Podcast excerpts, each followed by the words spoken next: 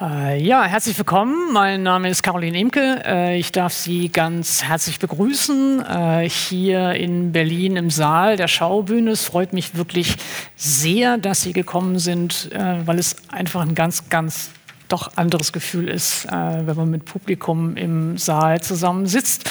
Äh, und ich begrüße natürlich auch sehr, sehr herzlich ähm, alle, die zugeschaltet sind im Stream, wo immer äh, Sie uns zuschauen, für den heutigen Streitraum zum kolonialen Erbe oder das große Vergessen. Nicht erst seit der Auseinandersetzung um das Humboldt-Forum ist die lange verzögerte oder verdrängte Debatte um die Rückgabe afrikanischer Kulturgüter virulent. Wie lässt sich erklären, dass Museen ihr koloniales Erbe so lange nicht adressiert haben? Welche Strukturen und welche Ideologien, welches Unwissen und welche Ressentiments haben eine postkoloniale antirassistische Solidarität verhindert? Wie lässt sich eine neue Beziehungsethik gestalten, in der das Zurückgeben illegitim angeeigneter Güter erfolgen kann? Darüber möchte ich sprechen, heute mit meinen Gästen. Ich freue mich sehr, dass Sie da sind. Ich fange mal, ähm, ich gehe, glaube ich, in der alphabetischen Reihenfolge durch. René Agiga ist 1974 in Würzburg geboren. Er ist Kulturjournalist und Moderator.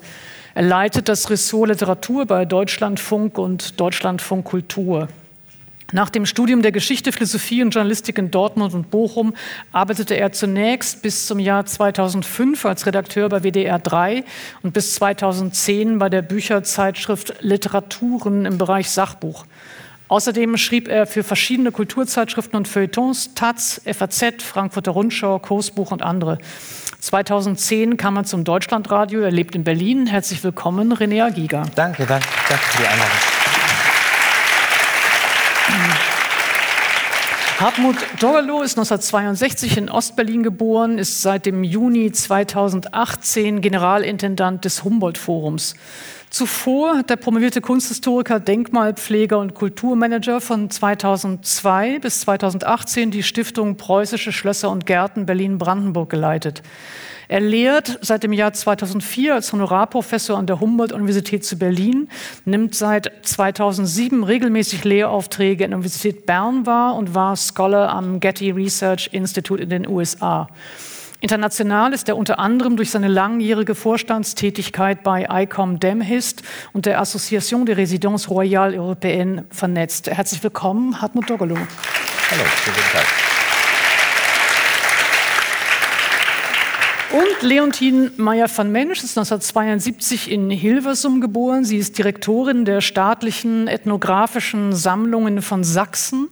Äh, die beinhalten, wer das nicht weiß, ich wusste das vorher auch nicht, was da alles dazugehört, das Völkerkundemuseum zu Dresden, Leipzig und Herrnhut. Zuvor war sie Programmdirektor. Habe ich es falsch ausgesprochen? Okay, oh, okay. Zuvor war sie Programmdirektorin des Jüdischen Museums Berlin, stellvertretende Direktorin des Museums Europäischer Kulturen in Berlin und Dozentin für Museologie und museale Berufsethik an der Rheinwart Akademie in Amsterdam. Sie ist in den Vorständen mehrerer internationaler Museumsorganisationen aktiv und lehrt regelmäßig als Gastdozentin bei verschiedenen Studienprogrammen zum Thema Kulturerbe in ganz Europa. Herzlich willkommen, Leontine Meyer von Mensch.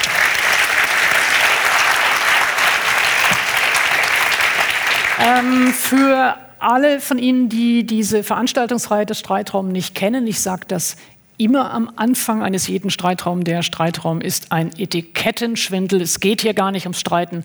Ähm, es geht darum, dass wir miteinander zusammen aus unterschiedlichen Disziplinen oder unterschiedlichen Perspektiven oder unterschiedlichen Herkünften nachdenken über Fragen, die uns umtreiben. Dazu haben wir hier miteinander auf dem Podium vielleicht anderthalb Stunden Zeit und dann ähm, kommt der Moment derjenigen, die sich ins Publikum hier im Saal gewagt haben, denn dann endet der Stream und Sie sind im Vorteil. Ähm, dann gibt, öffnet sich das Forum und Sie können sehr, sehr gerne Fragen stellen ähm, oder auch kommentieren natürlich. Ähm, dazu gibt es dann Saalmikrofone, die Ihnen zugereicht werden. Ähm, bis dahin würde ich vielleicht einmal am Anfang sagen, ich versuche unser Gespräch ein bisschen so zu strukturieren oder eine gewisse Dramaturgie einzuziehen, dass wir zunächst einmal sprechen über ähm, dieses Erbe, woraus das eigentlich besteht, was für Bestände ähm, es überhaupt gibt, was ist da äh, in den Museen und in den Sammlungen ähm, gesammelt worden und warum hat es so lange gedauert, sich der Geschichte dieser Sammlungen wirklich bewusst zu werden und sie auch kritisch zu reflektieren und dann in einem zweiten Schritt erst ähm, die Fragen anzugehen, was heißt das denn jetzt eigentlich eine Dekolonisierung dieser Museen? Was heißt es eigentlich eine Pluralisierung der Perspektiven in den Museen und was heißt es, ähm, möglicherweise auch einfach als kuratorische Praxis, was da verlangt ist. Also so würde ich versuchen, es zu strukturieren. Zunächst einmal ähm, vielleicht beginnen wir mit äh, Leontine Meyer von Mensch. Was haben die Museen für ein Erbe angetreten? Äh, was für vielleicht zunächst einmal Objekte und dann in einem zweiten Schritt vielleicht was für eine Ideologie haben sie geerbt? Na, erstmal herzlich, ähm, herzlichen Dank für die Einladung. Ich freue mich sehr, hier heute sprechen zu dürfen. Ähm, ich werde mit Leipzig anfangen. In, in der Zeit, dass Karl Weule äh, Direktor war, haben die Bestände sich verfünffacht. Und diese Verfünffachung fand statt in der Zeit, dass Deutschland auch äh, eine Kolonialmacht war. So, man kann es gar nicht trennen, diese enorme Akquisi Akquisierung und ähm, das Koloniale. Und wenn man dann eine Ebene tiefer geht, dann sieht man zum Beispiel, dass wir wahnsinnig viele Speeren haben. Und was bedeutet es, dass wir so viele Speeren haben? Und was sagt das aus in so einem kolonialen Kontext? Das ist eins zu eins Entmächtigung gewesen. Man hat tatsächlich auch Kulturen entmilitarisiert. Äh, nur als ein, eine Gattung. Und eine wichtige Gattung in ähm, ethnologischen Museen sind spirituelle, religiöse ähm, Objekte, ähm, Ahnenfiguren, die natürlich auch und nur zu lesen sind in ähm, Prozesse von ähm, Christianisierung und Zwangskonvertierung. Und diese Objekte, äh, ja, da müssen wir jetzt mit umgehen. Können Sie ein bisschen etwas über die Größenordnung sagen der äh, Objekte, die Sie überhaupt in den verschiedenen Museen haben und welche äh, Anteile davon Objekte sind, die eben gewaltförmig erworben wurden? Ähm, wir haben die zweitgrößte Sammlung Deutschland nach dem äh, Ethnologischen Museum und das hat man früher und teilweise immer noch als ähm, etwas äh, Schmuckvolles dargestellt. Wir, wir, sind die zweitgrößten und deshalb sind wir so bedeutungsvoll und bedeutsam. Ich glaube, dieser Diktus hat sich geändert äh, und auch zu Recht so. Ähm, und von diesen Objekten, die wir zum Beispiel äh, aus dem afrikanischen Kontinent haben, haben wir nur 90, 95 Prozent überhaupt in den Ausstellungen. Und von diesen Objekten, die wir haben, ist, und ich kann jetzt keine Prozentzahl nennen, weil wir natürlich auch im Prozess der Provenienzforschung sind, aber ist das ist der allergrößte Teil einfach ungerecht in unsere Sammlung gekommen. Und diese Ungerechtigkeit ist nicht immer ähm, ein direkter Raubzug, mhm. ähm, aber asymmetrischen Machtsverhältnissen, weshalb diese Objekte zu uns gekommen sind, kann man zum, zum sehr großen Teil ähm, auf diese ganzen Bestände legen. Und äh, damit müssen wir umgehen. Ähm, Hartmut Dürreloh, nun ist das Humboldt-Forum ja äh, kein Museum, ähm, sondern äh, eben eine, ja, ein Raum, der unterschiedlichen Sammlungen Raum gibt. Ähm, äh, trotzdem vielleicht auch an Sie die Frage, was haben Sie da für ein Erbe bekommen, das im Humboldt-Forum zu sehen ist, sagen wir mal so. Die beiden das Haus auch nach außen sehr stark jetzt im Profil bestimmenden Sammlungen, die zur Stiftung Preußischer Kulturbesitz gehören, zu den staatlichen Museen. Das Ethnologische Museum und das Museum für asiatische Kunst haben roundabout eine halbe Million Bestände. Ähm, Nummern, wenn man das mal so nach den Inventaren sich anschaut, die sind halt extrem heterogen. Und äh, sowohl in der Frage, wann sind sie gekommen, der allergrößte Teil, wie in allen ethnologischen Museen, ich würde mal behaupten weltweit, in der Zeit zwischen 1850, 60 und 1920, 30, in der Hochzeit der kolonialen Ausbeutung der Welt durch dem, was wir heute Westen nennen. Wir haben aber, und das ist auch mit äh, Blick nochmal auf die Diskussion im Streitraum im Dezember hier, glaube ich, äh, oder müssen konstatieren, das koloniale Erbe findet sich nicht nur in ethnologischen Sammlungen oder ethnologischen Museen oder Völkerkundemuseen oder wie immer sie heute heißen, sondern auch die anderen beiden Sammlungen, zum Beispiel, ich bleibe mal bei dem schwierigen Begriff der Sammlung, weil das klingt immer so unschuldig, aber ich habe momentan noch keinen besseren, also in, oder die Bestände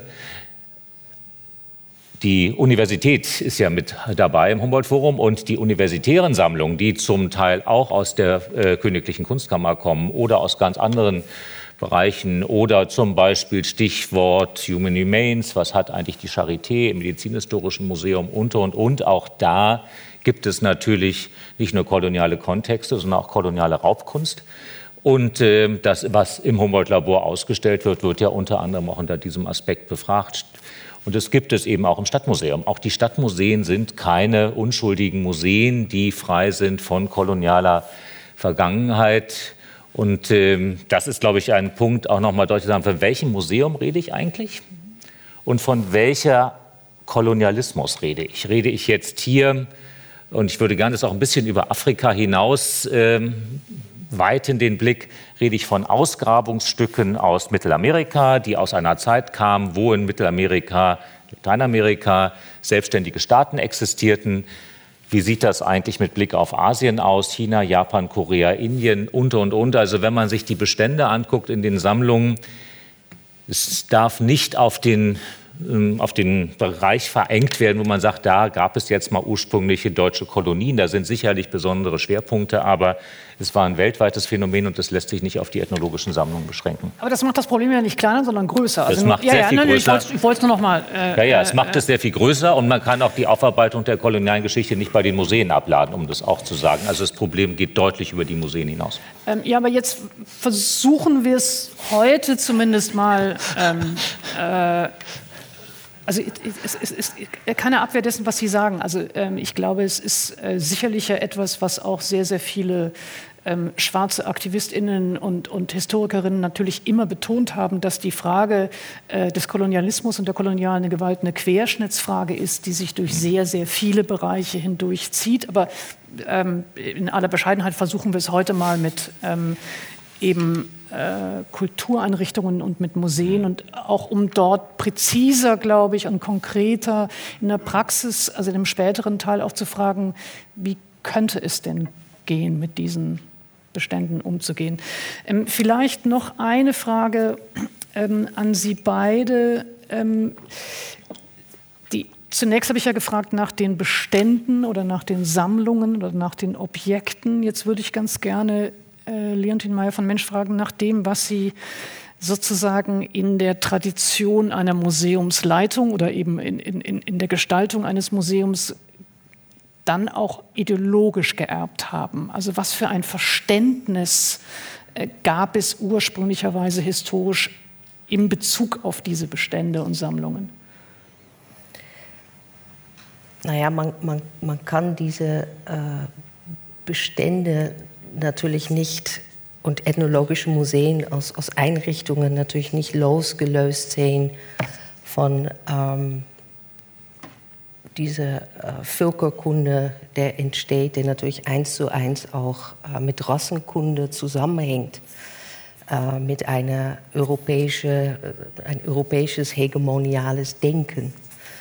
Ähm, und tatsächlich haben wir auch sehr viel ähm, uh, Human Remains, wo wir uns auch zu bekennen und die auch rehumanisieren. Können Sie einmal sagen, was konkret das ist, weil das vielleicht nicht jeder weiß, was damit gemeint ist? Ähm, das sind menschliche Gebeine, äh, Schädel, äh, Oberschenkeln, äh, aber auch Objekte, wo äh, menschliche Überreste in verarbeitet sind.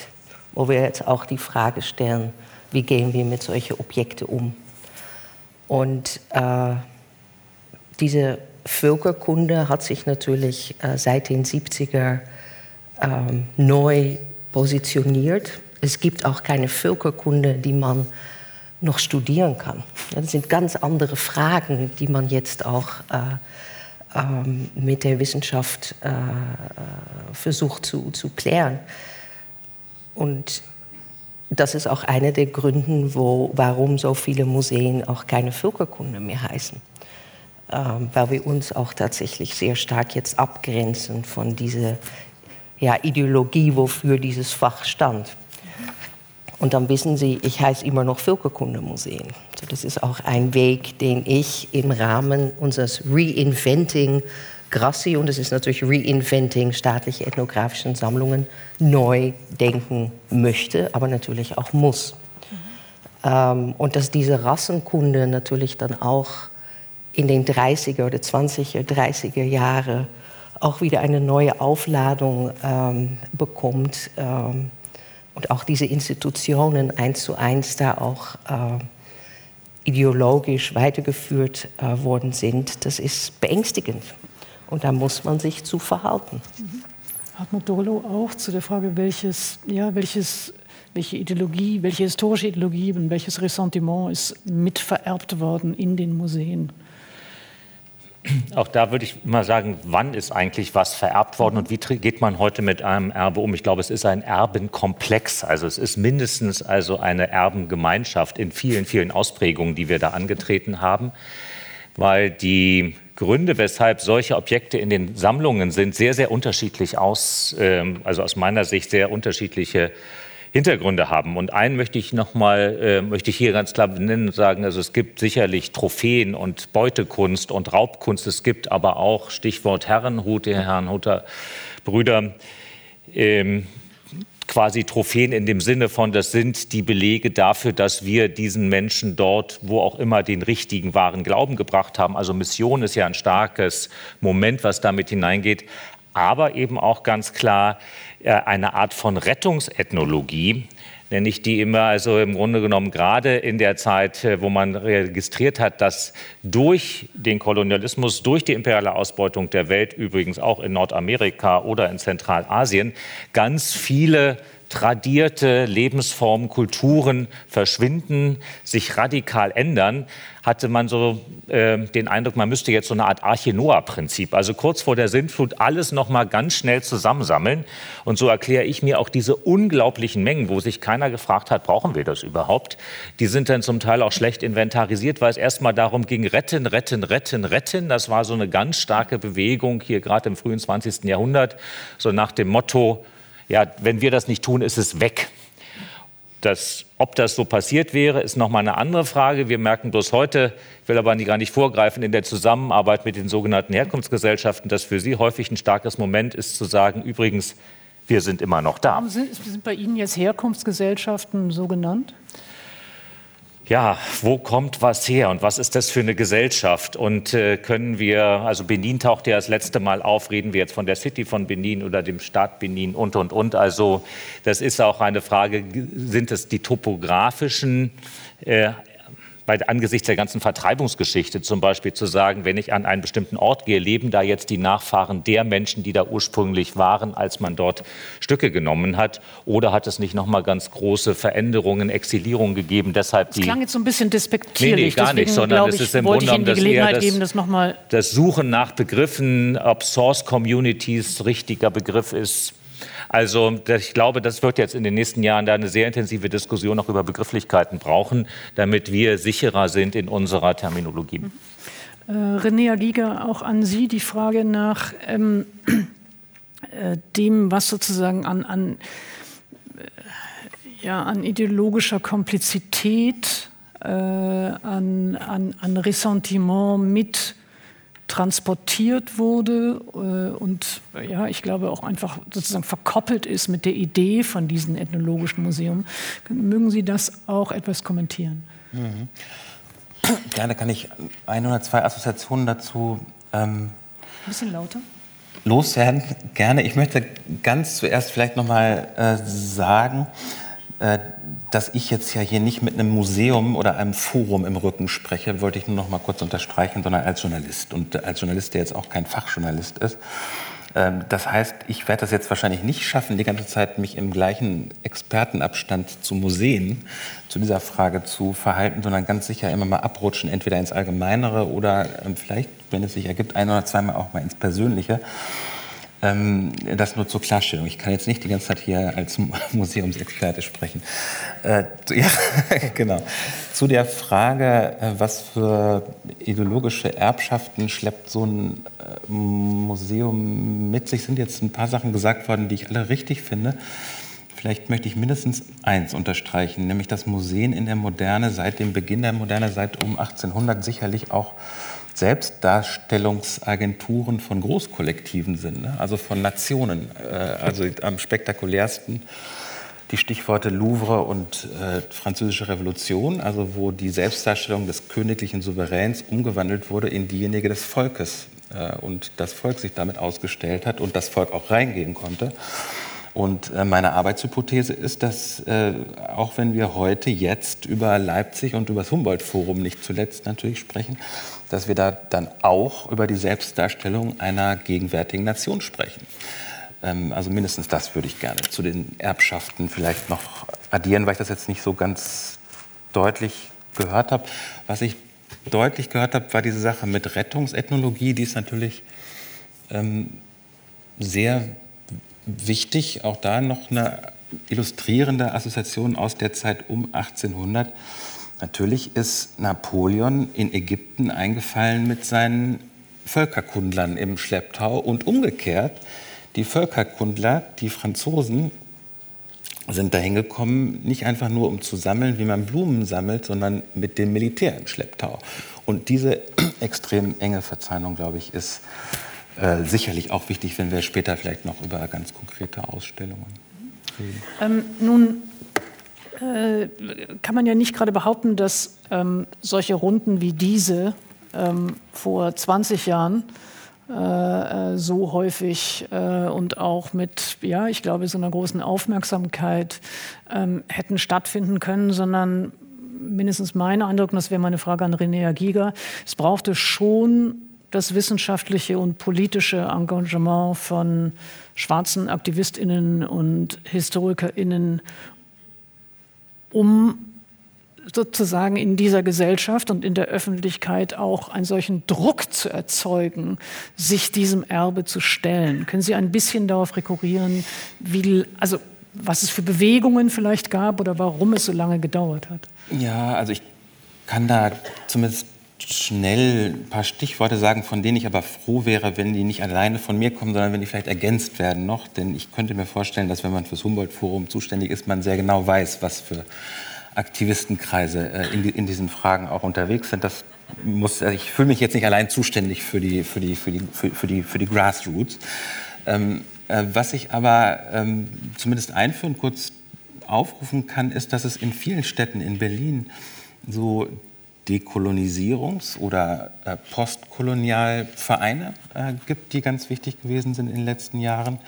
Also mindestens seit zehn Jahren, würde ich mal sagen. Also und wirklich in Deutschland inzwischen sehr weit verbreitet. Ne? Nicht nur Berlin, postkolonial, Hamburg, postkolonial, dekolonial München, sondern es gibt solche Vereine in Karlsruhe, in Oldenburg, in Augsburg, in Münster. In, also in äh, Münster weiß ich jetzt nicht. Aber es ist tatsächlich, es ist tatsächlich weit verbreitet und keineswegs äh, nur auf die Metropolen äh, beschränkt. Ähm, man kann ein bisschen näher rangehen und an No Humboldt 21 erinnern, also wo sich konkret was äh, gegen die Ausgestaltung äh, des Humboldt-Forums und auch schon gegen den Schlossbau formiert hat. Man kann ein bisschen sagen wir, weiter weggehen und an eine Vereinigung erinnern wie die Initiative Schwarzer Deutscher, ISD, ähm, die ebenfalls sich da engagiert haben, also im, im äh, Sichtbarmachen kolonialer Geschichte.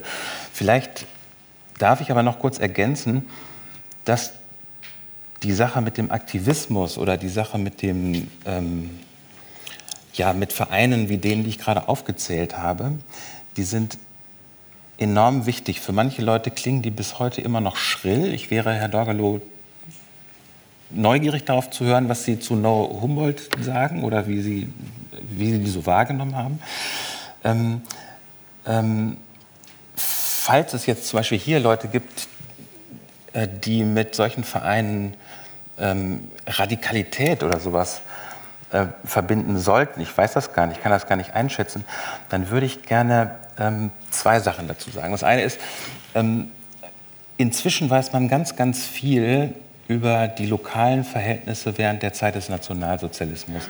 Und das ist nicht ähm, den akademischen Lehrstühlen zu verdanken gewesen, der Anfang, sondern der Anfang ist, ich würde sagen, ganz analog verdanken, zu, äh, zu verdanken gewesen vielen lokalen Geschichtswerkstätten, die so in den 80er Jahren angefangen haben zu arbeiten und ganz konkret geguckt haben, wer in, weiß Gott, Karlsruhe, ähm, Oldenburg und so weiter äh, im Stadtrat war und die ersten Pogrome gegen Juden äh, durchgeführt hat, wer im Frühling 1945 noch Hitlerjungen an die Front geschickt hat und so weiter. Und das ist in den 80er Jahren erarbeitet worden, nicht, oder da hat es begonnen, in Geschichtswerkstätten so auch in die Breite zu gehen.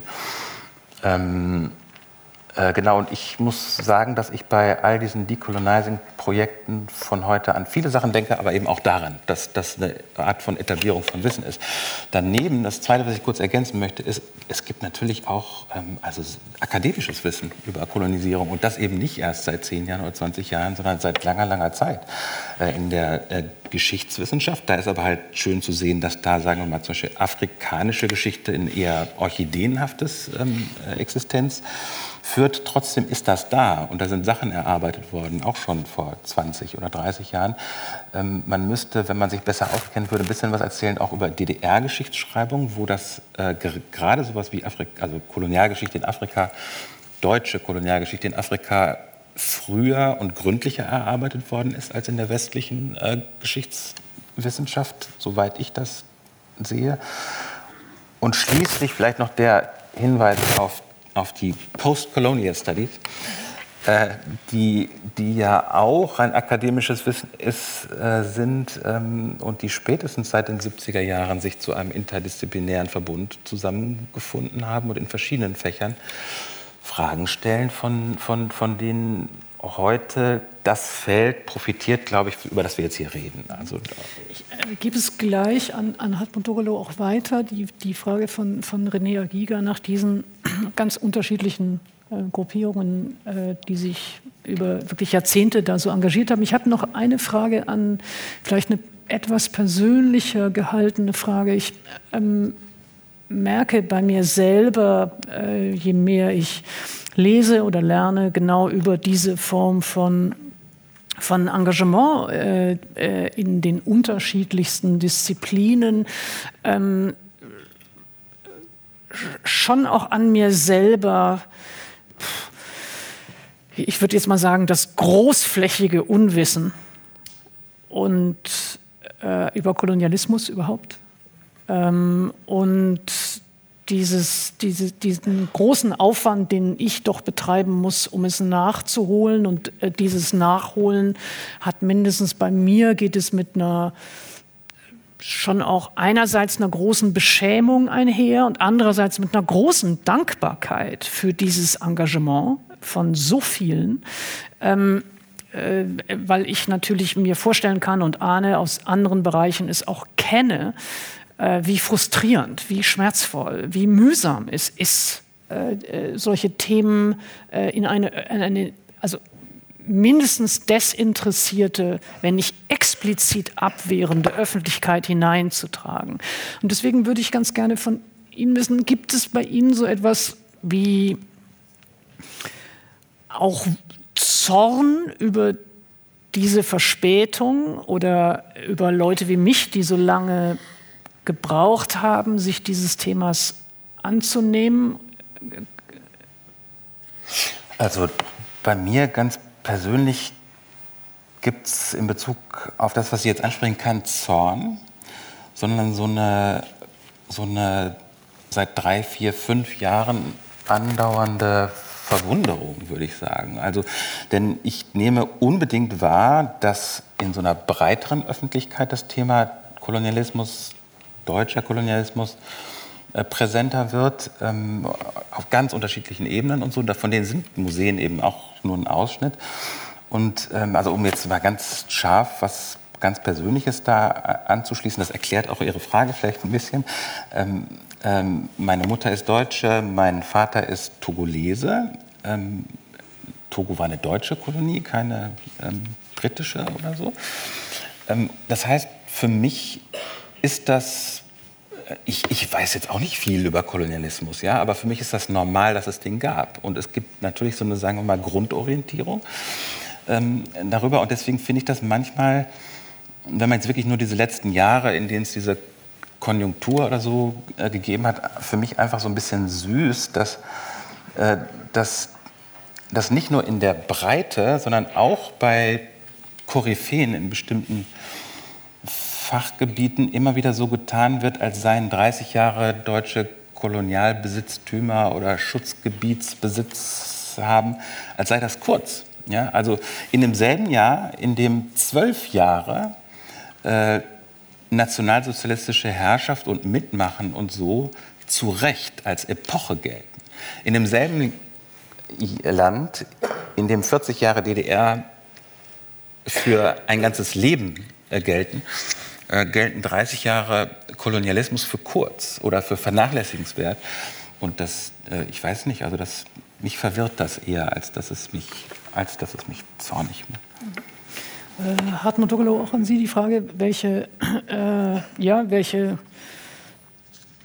Dankbarkeit schuldet man auch als Humboldt-Forum denjenigen, die ähm, so stark gegen das Humboldt-Forum äh, sich engagiert haben? Oder ist die Frage falsch? Nee, die Frage ist ganz richtig, weil ich glaube, ohne diese Debatten um das Humboldt-Forum ähm, wäre das ja ein Ort, wo ich möglicherweise gar nicht arbeiten wollen würde weil äh, das Humboldt-Forum mal genommen als Erzählanlass, äh, zu sagen, da hat man einen Ort sehr prominent in diesem Land, in dieser Stadt, um über viele gesellschaftlich relevante Themen offensiver und viel offenkundiger und auch öffentlicher zu reden. Das ist nicht immer einfach. Ähm, aber wenn das eine Funktion des Hauses ist, dann finde ich, hat das Haus ja vielleicht auch eine Chance unter dieser neue Ort. Und ähm, Insofern ist auch mal die Frage, wer hat wann wie gegen dieses Projekt protestiert. Da gibt es ja sehr unterschiedliche Intentionen. Es ging zuerst sehr lange um die Architektur. Da muss ich immer klar machen, diese ähm, Schlossertrappe, das ist 29 Jahre her. Das ist schon eine ganze Weile. Ähm, und äh, der Beschluss des Bundestages ist 20 Jahre her. Und wie sah da dieses Land, diese Stadt und vor allen Dingen die Welt aus? Also ich kann Renia Giga in vielen, vielen Punkten nur äh, recht geben und beipflichten, dass er hat ja im Grunde um alle wichtigen Themen angesprochen.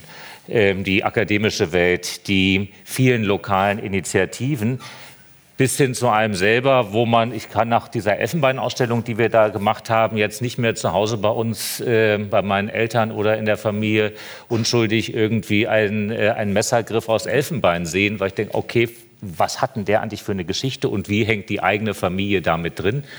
Und das geht äh, vielen anderen Menschen, glaube ich, auch so, dass klar ist, es hat auch was mit mir zu tun. Und da gibt es Parallelen zu ähnlichen ähm, Prozessen in der Aufarbeitung des Nationalsozialismus auf kommunaler Ebene, auf sehr persönlicher, familiärer Ebene und was es dazu alles braucht. Insofern sind diese Initiativen, und sie werden es weiterhin bleiben oder sogar noch stärker werden, denn sie werden zunehmend spielen in der gesamtgesellschaftlichen Debatte, die nötig ist und in der wir, glaube ich, in den Anfängen stecken über den Umgang mit dem kolonialen Erbe und über Kolonialität heute. Also was hat das eigentlich mit uns heute zu tun? Eine ganz entscheidende Rolle. Ich finde auch den Hinweis auf die DDR bundesdeutsche oder BRD-Situation interessant, denn ich bin mit in einem Land groß geworden, wo in meinem Schulbuch das ganz klar war, Antirassismus als Staatsdoktrin, Kolonialismus war schlecht, die waren aber alle im Westen und hatten mit dem Osten nichts zu tun. Ähm, das war so ein bisschen wie mit dem Nationalsozialismus, wobei ich diese Vergleiche überhaupt und in keinster Weise weiter strapazieren will. Aber zu sagen, wann ist da wo, wie eigentlich was und aus welchen Gründen ähm, verdrängt oder ganz bewusst auch politisch instrumentalisiert worden. Und das ist eigentlich die Frage, die mich interessiert. Äh, warum jetzt? Warum? Von wem? Und woran macht man bestimmte Dinge fest? Und eine letzte Bemerkung.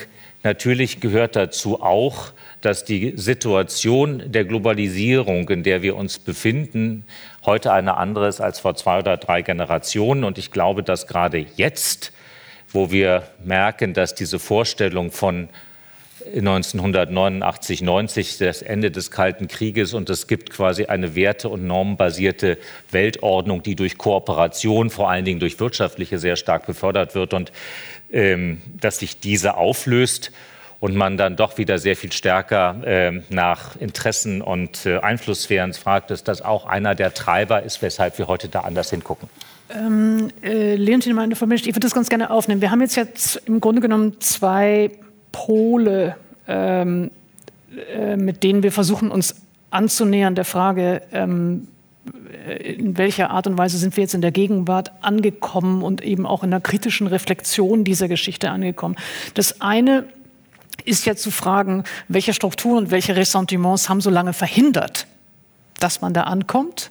Ähm, und an, der andere Pol ist zu sagen, welche Dynamiken, äh, äh, Hartmut Dogelow hat jetzt gerade nochmal Globalisierung als, als noch einen anderen Faktor ins Spiel gebracht. Ähm, ähm, ich und René Agiga haben jetzt stärker auch gemacht, was es für Bewegungen und Druck ähm, aus äh, marginalisierten äh, äh, Bewegungen und Szenen gab. Ähm, Vielleicht können Sie darauf ein bisschen reflektieren. Was ist Ihr Eindruck? Warum, warum, hat es so lange gedauert? Was hat das verhindert vorher und was hat es jetzt ermöglicht? Mhm, mh. Spannende Frage. Ich glaube, die, die Rettungsethnologie spielt da eine große Rolle. Die ist schon äh, angeklungen. Ähm, ohne uns wäre das alles verloren gegangen. Äh, der Kolonialismus hat auch was Gutes, deshalb sind die Objekte noch bei uns und die Gesellschaften sind uns noch dankbar. Das ist ein Narrativ, was bis heute ähm, noch existent ist. Und das müssen wir kritisch ähm, hinterfragen. Ähm, ich glaube, dass diese Rettungsethnologie ähm, auch diese Frage von Rückgaben fundamental verhindert. Mhm. Deshalb ist es tatsächlich etwas, was man ganz bewusst auspacken muss. Ähm, eine andere und jetzt runtergebrochen auf, auf Museum, ist, dass Museen ähm, immer noch sehr stark monodisziplinär sind. Man ist Ethnologe und man arbeitet dann in einem ethnologischen Museum und man hat einen Ethnologe als Direktor. Und der ethnologische Blick ist eine bestimmte. Und ähm, Deshalb ist das Buch von Götz Ali so interessant, weil er mit drei Monaten historische Forschung Fragen aufgeworfen hat, wo die Ethnologen sich einfach noch nicht drum gekümmert haben. So, ich würde sagen, diese Häuser, die müssen viel transdisziplinärer werden mit unterschiedlichen wissenschaftlichen Fragestellungen. Ich muss mal sagen, ganz kurz unterbrechen, das überrascht mich jetzt total und das wusste ich einfach nicht. Ähm, äh, also da ist eine, das ist sozusagen intern disziplinär monochrom? Ja, ja. Ich kriege auch häufig die Frage, aber Sie sind ja gar keine Ethnologin. Wieso sind Sie dann ähm, Direktor eines ethnologischen Museums? Das ist, das ist äh, glaube ich, auch was typisch deutsch für die museale äh, äh, Landschaft. Und mhm. ähm, da sind andere Länder weiter. Mhm wo äh, tatsächlich ein sehr renommierter äh, Museumsdirektor aus Leiden, der auch dann nach Wien gegangen ist, der Stephen Engelsmann, immer sagt, naja, ich bin ja eigentlich von meiner Ausbildung her Mathematiker. Und er ist sehr geschätzt im Fach und dann, oh Gott, dann weiß man ab und zu auch nicht, was man sagen ähm, soll. Das ist interessant. Ähm, und diese Transdisziplinarität ist natürlich mehr für mich zumindest als das Academic. Ja, da, da spielen andere Stimmen, andere äh, oder sollten andere Stimmen, andere Expertisen, andere Epistemen auch, auch, auch äh, Eingang finden. Ähm, und für ein anderer Verhinderungsgrund Grund, glaube ich, ist auch, dass Museen in Deutschland sich immer auch noch sehr stark als Forschungsinstitution definieren. Wir sind eine Forschungsinstitution und wir forschen. Und Museen in den Niederlanden, da wird auch geforscht. Es ist nicht so, dass da nichts geforscht wird, aber Bildung und Vermittlung spielt einfach eine viel wichtigere Rolle. Ähm, und die Bildung und Vermittlung ist auch viel stärker anerkannt. Weil Museen auch in England sehen sich tatsächlich viel stärker diese öffentliche, äh, ja, für die öffentliche Debatte zuständig. Deshalb sind das auch andere Arten von Häusern. Äh, das ist, glaube ich, ähm, eine, eine, eine, eine wichtige. Und ich kann dann nur jetzt für mich sprechen, die jetzt in, in diese ähm, äh, DDR-Tradition äh, ähm, jetzt Direktorin ist. Was ich merke bei uns, ist, dass ähm, viele Kolleginnen, sehr geschätzte Kolleginnen, vor allem diese Wissenschaftlichkeit sehr stark betonen. Und da kommt dann so ein objektives, neutrales, äh, was da mitschwingt, was wir wissen, dass, nicht, dass das nicht, eigentlich nicht da ist, aber trotzdem, weil man natürlich auch ähm, sehr, ja, man, man, man, man, man ist auch leider, ähm, ist man diese Ideologisierung sich so bewusst. Und man kann sich dann immer unter, hinter diese Semi-Neutralität irgendwie auch vielleicht, ähm, ich möchte jetzt nicht sagen, verstecken, aber ich sage es, sage es trotzdem. Ähm, und und das, das, das, sind, das, das finde ich höchst interessant. Kann ich noch, noch eine Nachfrage stellen, die auch etwas zu tun hat mit der Frage, ob Deutschland sozusagen langsamer oder ob es Unterschiede in Deutschland zu anderen internationalen Kontexten gibt. Nämlich die Historikerin Manuela Bauch äh, äh, hat einmal gesagt, was in Deutschland noch fehlt, ist die ganz grundsätzliche Anerkennung, dass es sich bei Kolonialismus nicht um eine in Teilen problematische Phase handelt, sondern um ein systematisches Unrechtsregime. Ja. Ist dieses Anerkenntnis etwas, was es in anderen Ländern Ihrer Ansicht nach eher gegeben hat? Da bin ich als Holländerin ein bisschen, ähm, da muss ich mich selber auch positionalisieren. Ähm, die die Niederlande hat noch immer Überseegebieten. Damit kann ich meine Antwort äh, dann auch, auch äh, enden.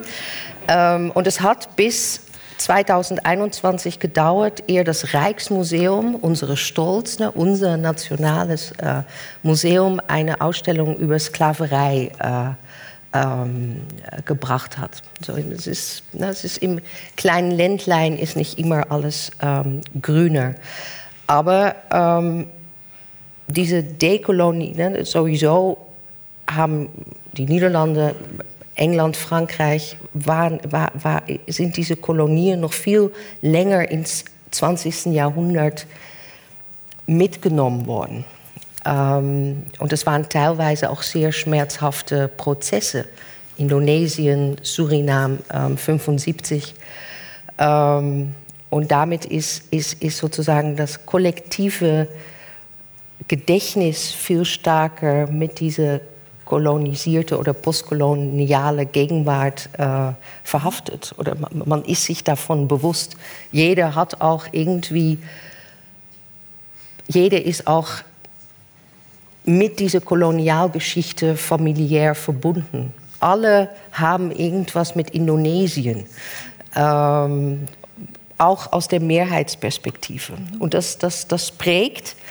Ähm, es gab eine viel stärkere demografische Gruppe von, von, von Leuten, zum Beispiel Surinam, Karibik, die schon natürlich seit den 70er befragen. Ähm, und das ist ein, ein, ein sehr schmerzhafter Prozess. Warum ist bei uns der schwarze Piet noch immer schwarz? Ja, das ist das, das ähm, das sind Prozesse, die, die auch absolut nicht reibungslos gehen, aber die, die, die, die kritische ähm, die, die, die, kritische Masse an anderen ist einfach viel stärker anwesend. Ähm, und natürlich sind das auch Menschen, die, die nicht nur im aktivistischen ähm, oder als Public Intellectuals ähm, ein Diskurs mitbestimmen, sondern natürlich auch in diesen Museen ähm, arbeiten. Mhm. Und das ist, glaube ich, ein grundsätzlicher Unterschied äh, zu, zu, zu Deutschland. Mhm. Leider. Hartmut Dogelow, Sie wollten? Ähm, ja, ich denke, das ist eine ganz äh, grundsätzliche Frage, die Sie da jetzt stellen. Ähm, und das Anerkenntnis, dass Kolonialismus ein halbes Jahrtausend Unrecht für die Welt bedeutet hat oder in der Welt bedeutet hat, ich glaube, das ist eine Anerkenntnis, auf die jetzt das, was wir immer den Westen nennen, ähm, ja, sich hinbewegt, das anzuerkennen. Ähm, das wird aus einer jeweiligen nationalen Perspektive heraus unterschiedlich äh, passieren. Ich glaube, dass, und so nehme ich das wahr, auch in den Gesprächen mit europäischen Kolleginnen, dass man da Deutschland eher sagt, naja, ihr habt es ja eigentlich ganz gut, denn ihr wisst, dass in eurer Geschichte es eigentlich nie einen richtigen Grund gab, stolz darauf zu sein. Das habt ihr jetzt eigentlich uns voraus, die wir quasi von einem Glorious Empire oder, oder erstmal wahrnehmen müssen, dass unsere Geschichte nicht glorreich ist. Liegt aber natürlich die Latte auch echt niedrig, wenn man so darüber nachdenkt. Und dann also um es mal etwas salopp ja. zu formulieren. Aber ähm, ich weiß gar nicht, ob ich diesen Eindruck teile, aber das ist ja also das, was ich so höre. Und ich will noch gerne einen Punkt hinzufügen. Es geht übrigens nicht nur um Nord-Süd, es geht auch um Ost-West. Ja. Es gibt eben auch einen Kolonisationsprozess von Deutschland aus Richtung Osten oder überhaupt in den äh, osteuropäischen und auch später in den zentralasiatischen Bereich, den darf man nicht außer Augen lassen. Es geht also nicht nur um die sogenannte Entdeckung der neuen Welt unter und und, sondern es geht also auch um innereuropäische Kolonisationsprozesse, die darf man da nicht unter den Tisch kehren. Mhm. Darf ich vielleicht dann doch noch mal ähm, kommende auch aus, aus, aus einem ein jüdisch-musealen Kontext, natürlich gab es dieses 20. Jahrhundert. Natürlich gab es den Zivilisationsbruch äh, Shoah und dann aus anderen Ländern sich in den 80er sehr stark diese postkoloniale Fragen gestellt haben, gab es die Mauer und musste man sich damit erst äh, befassen. Ähm, und das verstehe ich auch. Äh, und das muss man auch, glaube ich, erinnerungspolitisch, ne, wann werden bestimmte Häuser auch, auch gegründet. Ne? Museen sind doch immer nationale ähm, Verortungen. Ähm, und da, da, brauchte, glaube ich, tatsächlich Deutschland äh, länger und auch, auch zu Recht. Was ich allerdings ein bisschen schwierig finde, ähm, und da kommt man ein bisschen auch zu dieser Katechismus-Debatte. Wir haben uns wahnsinnig stark mit Shoah auseinandergesetzt und jetzt machen wir es auch sehr stark und sehr gut in Deutschland. Und, und dann, dann gibt es tatsächlich so ein Wettrennen, wer, wer wer, jetzt, wer, wer ist hier jetzt am, am, am, am besten dabei? Ähm, und da gibt es, das hat Benedikt auch im Dezember ähm, sehr gut auf den Punkt gebracht. Das müssen wir wahnsinnig kritisch äh, ähm, beleuchten. Und das eine ist, ist was Politisches. Und das andere ist tatsächlich auch die museale Praxis. Mhm. Ähm, und das sind auch noch mal zwei unterschiedliche Stiefel. Äh, ähm, ja, ich würde zu, dem, zu, der, zu der Praxis sozusagen in den Museen gleich kommen wollen. Vielleicht noch eine Frage an, an äh, Renea Giger, die sich daran eben auch jetzt anschließt. Nochmal äh, eine Suche nach der Erklärung oder nach den Erklärungen, warum dieses Thema so präsent geworden ist. Und da Sie ähm, ja auch stark gemacht haben, inwiefern Museen eben immer auch ähm, Instrumente der, der, nationalstaatlichen Selbstverordnung oder Selbstpositionierung gewesen sind, wäre für mich da die Frage, ob das Humboldt-Forum äh, sozusagen diese Sehnsucht erfüllen sollte, ursprünglicherweise, ähm, und dass äh, man könnte sagen, äh, erfolgreich misslungen ist. Ähm, um zu sagen, also und damit verbunden, ob es eben im Grunde genommen, das haben, haben Sie auch angedeutet vorhin, ähm, so etwas wie ein Katalysator gewesen ist. Sicherlich nicht freiwillig, aber äh, ein Katalysator geworden ist, der diese Debatte dann letztlich doch auch befördert hat. Mhm. Also Beide Fragen sind total interessant. Äh, also die eine Frage, woran liegt es, dass das alles so spät beginnt? Und die andere Frage, ist das Humboldt-Forum ähm, Brennglas oder Katalysator für diese, für diese Debatte? ich muss gestehen, dass mich beide Fragen so ein bisschen überfordern und dass ich die, glaube ich, jetzt, ich versuche die jetzt so ein bisschen mitlaufen zu lassen. Ich habe deswegen hier diese Zettel beschrieben, weil ich an diese Frage gedacht habe und ich habe keine klare Antwort darauf.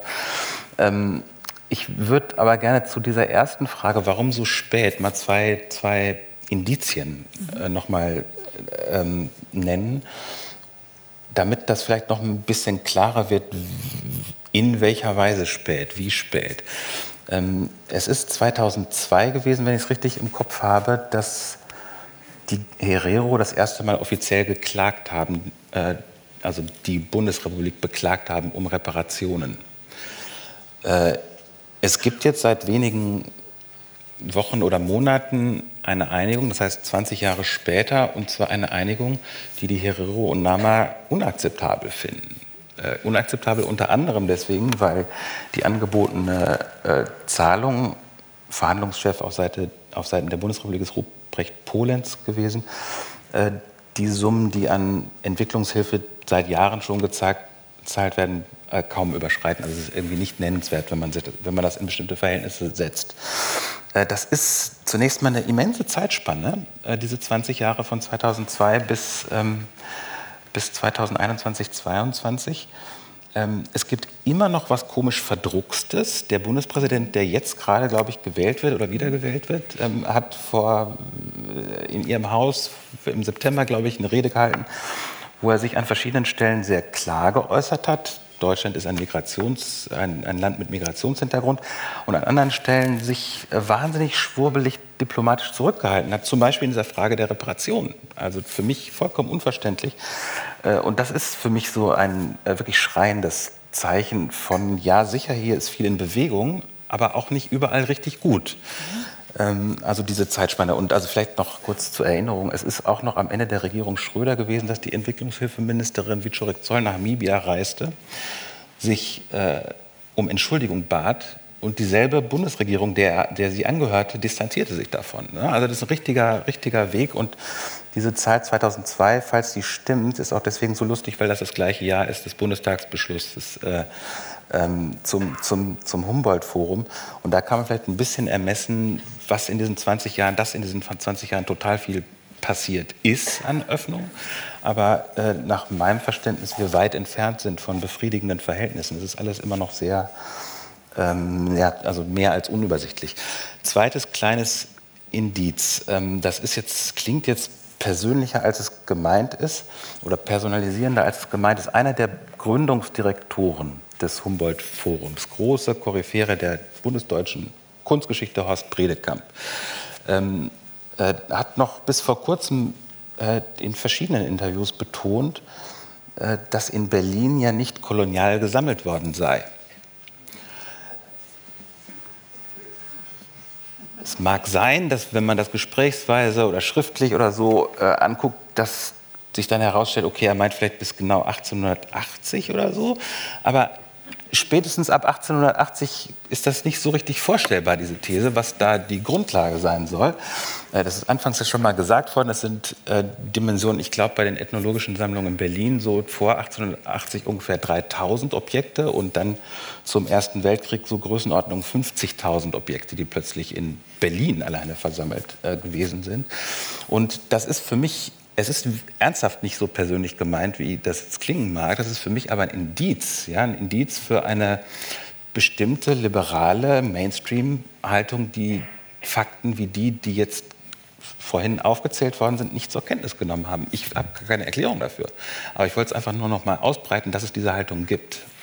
Ähm, ich, das ist jetzt, glaube ich, der Moment, an dem ich einmal kurz sagen kann, dass Sie am Anfang so, so selber bescheiden sich erklärt haben, als Sie verstehen davon ja nicht so wahnsinnig viel. Äh, das können wir jetzt auch mal kassieren. Ähm, äh, vielen Dank für den Hinweis. Ähm, Sie Möchten Sie oder eher nicht dazu was sagen? Ja, doch, also ich finde das nee, ja Nee, das finde ich, also weil, ja.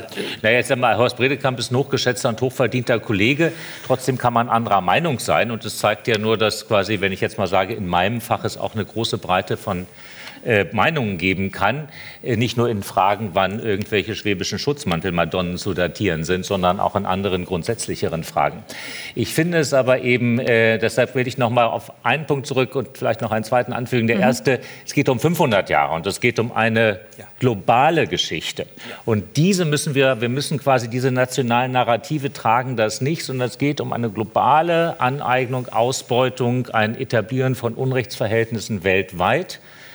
500 Jahre, also wenn man 1492 da so als eine Epochenwende markiert.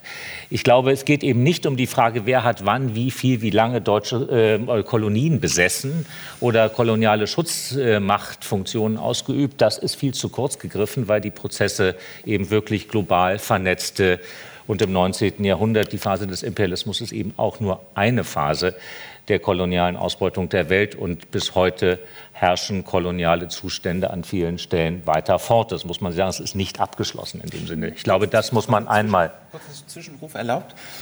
Nur ganz kurz. Ähm, ich bin nicht ganz Ihrer Meinung, dass man über alle Sachverhalte immer unterschiedlicher Meinung sein kann, weil man nicht immer nur über Meinungen redet. Ich bin aber ganz Ihrer Meinung, was dieses, ähm, was dieses Thema äh, Globalisierung äh, und globale Verhältnisse unter Kolonialgesichtspunkten zu tun hat. Da bin ich selbst vorhin viel zu national orientiert gewesen ähm, mit meinen 30 Jahren, die ich hier kurz erinnert habe. Äh, Kolonialismus sind 400, 500 Jahre und ist eine globale Veranstaltung. Und das Interessante dabei ist, das nimmt Deutschland kein bisschen raus aus den Verantwortlichkeiten, sondern es nimmt es rein, ja. weil die deutsche Kolonialgeschichte so betrachtet eben nicht 1884 begonnen hat. Ich würde ganz, ich würde ganz gerne ähm, etwas hinübergehen äh, zu tatsächlich dieser Frage, was heißt das denn jetzt äh, praktisch in den Museen? Was heißt das äh, im Umgang mit den Sammlungen? Was heißt es aber eben auch mit der Kontextualisierung äh, dieses Wissens? Ähm, fangen wir mal mit äh, äh, Leontin Meyer vom Mensch an. Also, wie gehen Sie das praktisch an als Aufgabe, die Dekolonisierung oder Unlearning Racism, würde ich jetzt auch mal sagen, äh, in Ihren Museen? Nochmal zurückkommt, um, was vorhin gesagt worden ist, ich glaube, dass wir stärker äh, verflechtungsgeschichtlich rangehen müssen. Und das ist dann wieder auch ein Plädoyer, um diese Museen viel stärker als kulturhistorischen Museen der besonderen Art zu sehen. Deshalb ist meine Rede immer, unser Archiv ist eigentlich das wichtigste Objekt, was wir haben. Ähm, und deshalb versuchen wir das auch zu digitalisieren und ähm, transparent, äh, transparent äh, zu machen.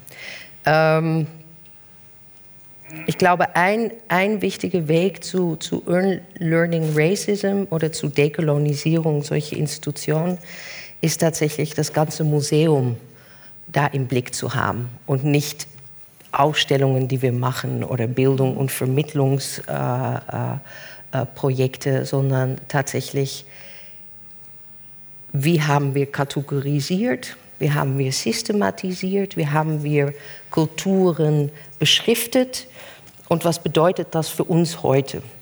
Und das bedeutet für uns im, im Grassi-Museum, dass wir diese Backoffice, diese Backstage viel stärker sichtbar machen wollen. Ähm, und ähm, das auch kritisch befragen mit ähm, externen und natürlich intern und natürlich dann auch mit dem äh, Publikum. Ähm, und ein Weg ist tatsächlich diese radikale Transparenz auch zu leben. Das ist, das ist glaube ich, was Fundamentelles. Das ausbuchstabieren. Was heißt das Radikale? Das klingt ja erstmal gut, aber was heißt das denn? Nee, also was heißt das? Können Sie, können Sie das an einem konkreten Beispiel vielleicht? Naja, das bedeutet tatsächlich äh, für uns, äh, dass wir diese, diese, diese Klassifika Klassifizierungssysteme, mit denen wir noch eins zu eins arbeiten, die auch bei uns jetzt in den Datenbanken noch zu sehen sind, dass wir die kritisch befragen und auch zurzeit in der Gesamt-SKD auch über Sprache uns Gedanken machen. Äh, und haben das auch in der Gesamt-SKD gemacht. Nichts ist gelöscht äh, wird uns auch vorgeworfen als SKD, aber bei bestimmten Begriffen gibt es da fünf Asterixen als so eine Art ähm, äh, Warning, Triggerwarnung. So, uh. Geben Sie mal ein Beispiel von den Klassifikationen oder von den Begriffen, die Sie kritisch befragen? Naja, ein, ein wichtiger Begriff ist natürlich das N-Wort und das Z-Wort, äh, bestimmte äh, Titeln von Werken, die nicht durch den Künstler zum Beispiel gegeben worden sind, sondern durch KollegInnen, ähm, die wir ähm, ja jetzt neu deuten. Ähm, und man kann zwar verfolgen, wie man das früher benannt hat, aber wir zeigen ähm, das nicht als erstes, wenn man zum Beispiel auf der Datenbank kommt. Das ist, glaube ich, ein ganz wichtiger äh, ähm, eine ein wichtige Art, um, um, um tatsächlich sich als Haus äh, da sensibel äh, mit, mit, mit umzugehen, was uns natürlich auch sehr stark, ähm, ähm, wo wir auch sehr stark für kritisiert worden sind in, in Sachsen das, das, und immer noch. Ähm, so Klassifikationen neu zu denken, äh, weil das letztendlich der koloniale Blick auf Kulturen war die wir bis heute noch ähm, weiterführen. Ähm, und das können wir natürlich auch nur ähm, mit, mit anderen, die auch aus diesen Kulturen ähm, kommen.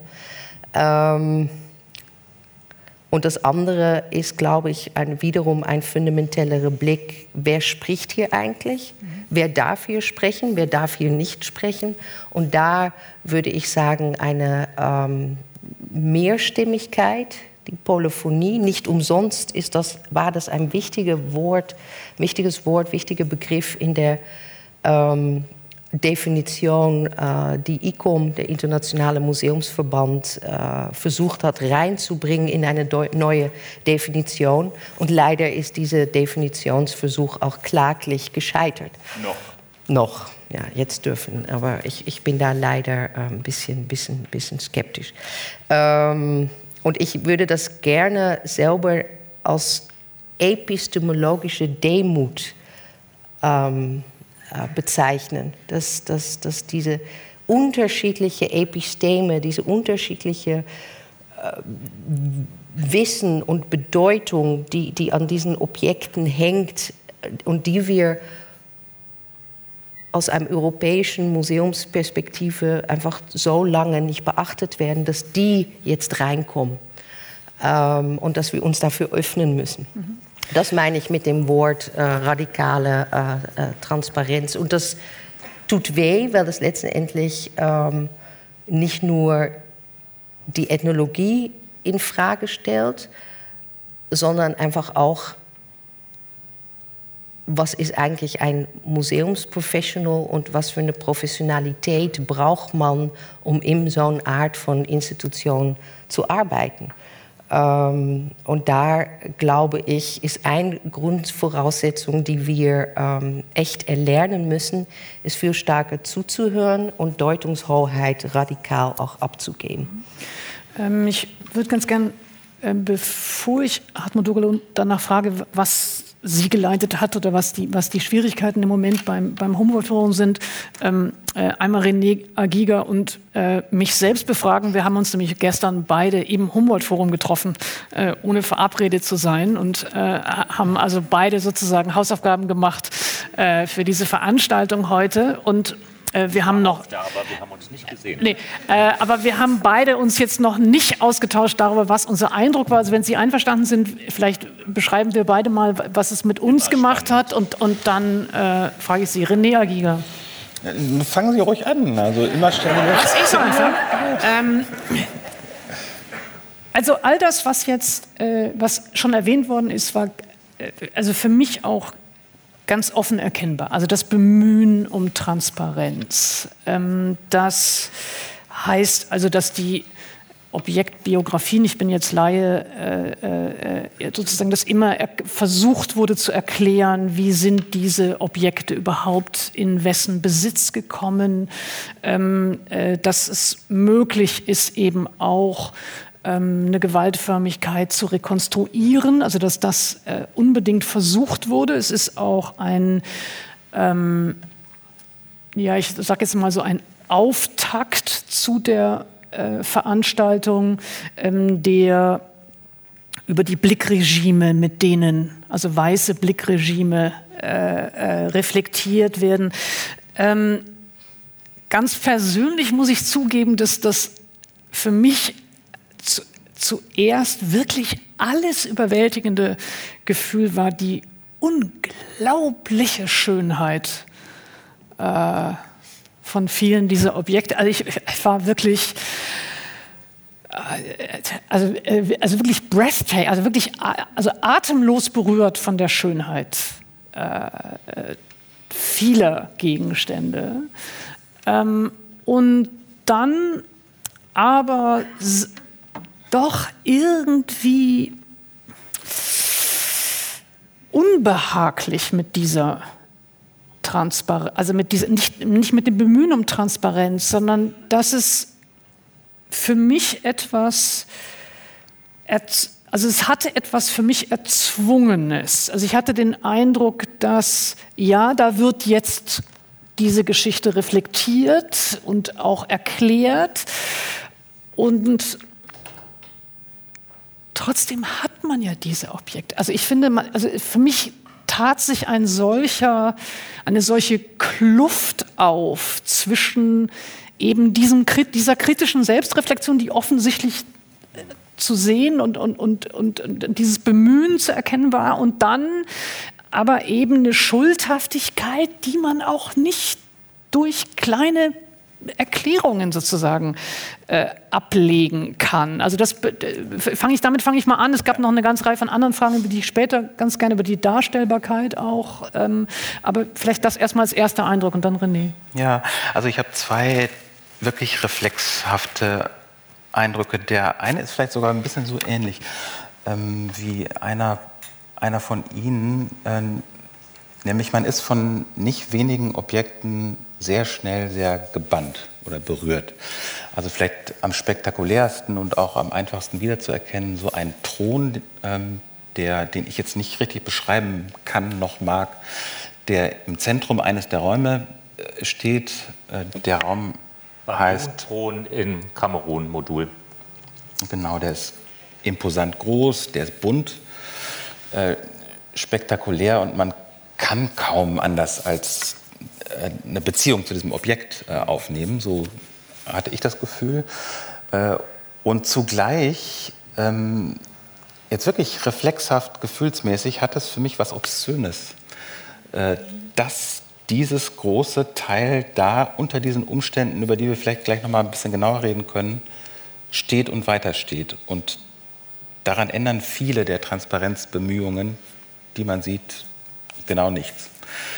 Ähm, ein zweiter Eindruck, den ich auch ganz schnell hatte, war der einer gewissen Überforderung, also einer Überwältigung. Also ich war tatsächlich ähm, überwältigt von teils der schieren Anzahl der Objekte da, äh, dann aber auch von diesem schnell einsetzenden Begehren, ja, woher kommt das denn? Was ist das denn jetzt? Was ist der Kontext? Ähm, wie funktioniert das? Was, wie kann man das datieren? Was, so.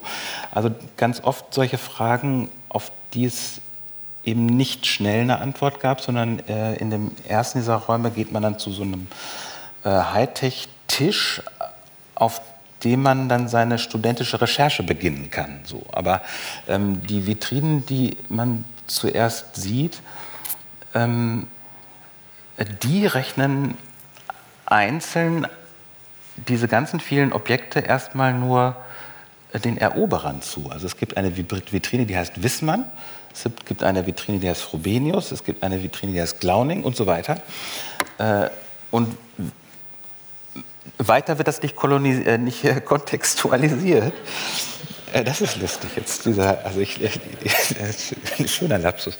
Ähm, also man hat da... Den wird es morgen als Clip überall. Nee. man hat da eine Anzahl von aus irgendwo äh, Kamerun vermutlich auch stammenden Äxten äh, in einer Vitrine und dann steht da drüber Glauning so ungefähr. Äh, ja, dann kann man natürlich selber recherchieren und das geht ja alles schnell jetzt mit dem Telefon und so weiter und dann äh, erfährt man, man erfährt das dann auch später auf irgendwelchen Tafeln klein, dass Herr Glauning jetzt nicht irgendjemand war, sondern ähm, eben Offizier von entsprechenden Schutztruppen und ähm, äh, alles andere als ein unschuldiger Mensch. Von Herrn Wissmann, Hermann von Wissmann, glaube ich, heißt der, weiß man das besser, weil es hier eine große Diskussion über die Wissmannstraße in Neukölln gegeben hat, die jetzt dankenswerterweise umbenannt äh, ist, wenn ich das richtig verfolgt habe.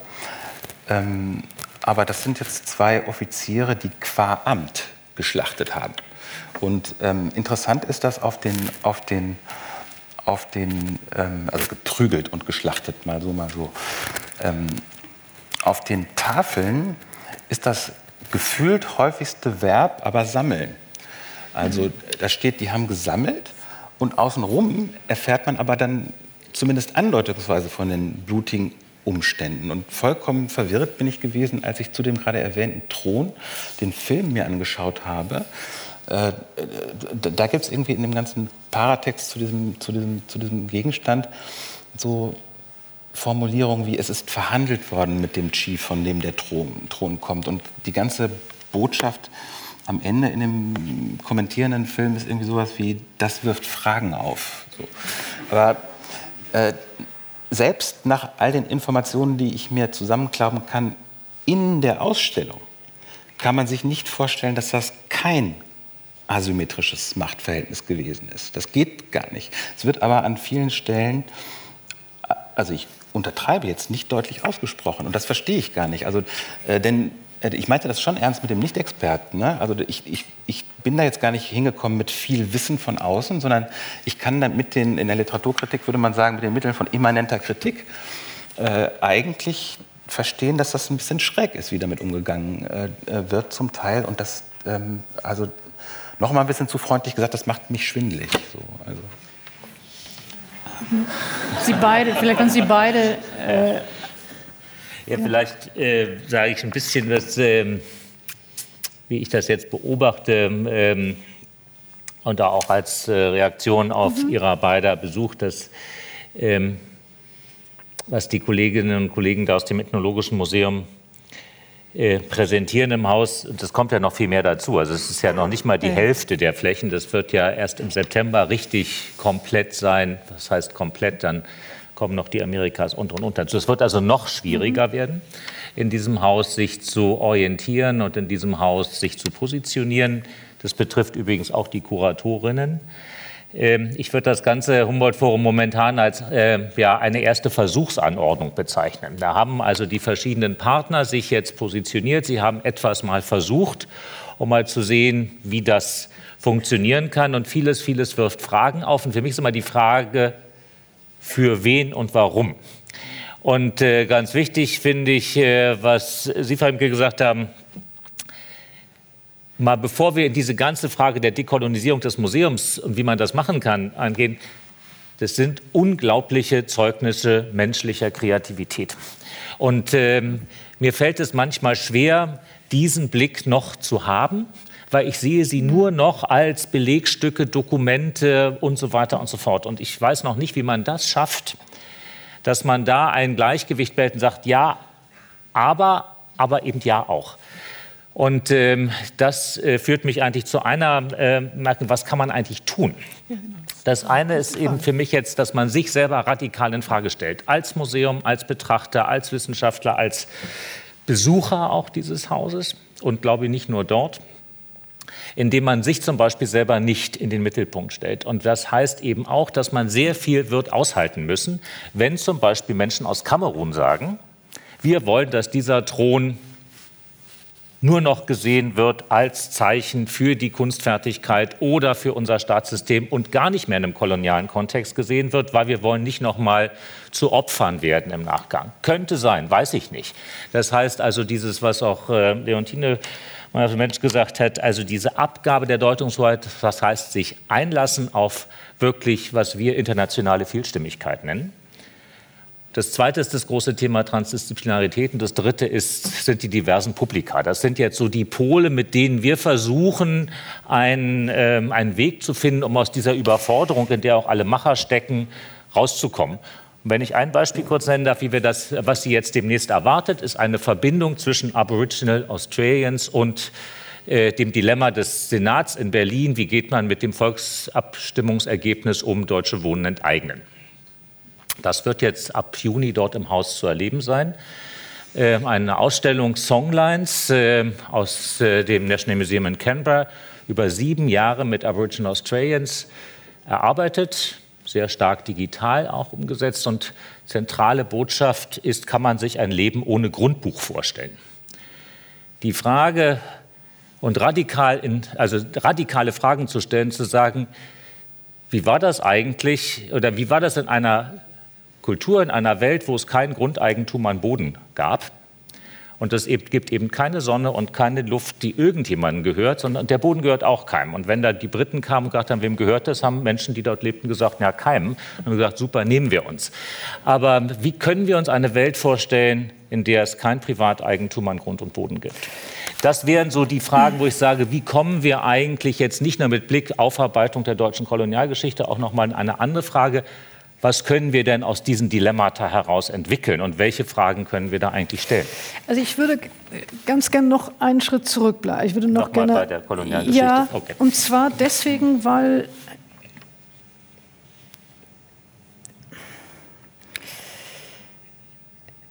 sagen wir mal so, ich glaube, dass die ich halte es für ein wirkliches doppeltes Dilemma. Ähm, einerseits überhaupt noch festzuhalten an Objekten, bei denen man zu großen Teilen eine fragwür mindestens fragwürdige, wenn nicht nachweisbar oder mit sehr starken Indizien belastete ähm, Raubgeschichte und Gewaltgeschichte mit verbindet. Also die, meine erste Frage wäre, ähm, ist schon die Frage, wie wir sie ausstellen, möglicherweise einfach völlig äh, vorbei und wir müssen überhaupt erstmal fragen, wie viel davon äh, äh, muss zurückgegeben werden, muss in andere Hände gegeben werden. Ähm, also das wäre für mich die erste Frage, ja, wie, wie fragwürdig ist überhaupt noch darüber nachzudenken, wie wir, wie wir also jetzt hiesige äh, Kultureinrichtungen und Museen ähm, mit diesen Objekten umgehen. Und die zweite Frage ist schon, wenn wir glauben, es blieben in diesen Beständen genügend Objekte, äh, mit denen man arbeiten kann, die man gerne kontextualisieren möchte, die man gerne in einen, äh, äh, ja, in einen, in einen kuratorischen Zusammenhang bringt, in dem alle vorkommen können. Ähm, dann bleibt für mich die Frage der Darstellung von Gewalt. Also wie gelingt es denn? Also ich, ich habe keine Antwort darauf. Es ist, kein, also es ist gar nicht jetzt als Kritik an einer bestimmten Ausstellung gemeint, sondern ich meine es ernsthaft als Frage. Mir ist nicht klar, wie es gelingen kann, erst recht nicht, wenn man die Multiperspektivik ernst nimmt und sich überlegt, was es bedeutet für eine weiße Person oder nicht weiße Person vor diesen Vitrinen oder in diesen Räumen zu stehen.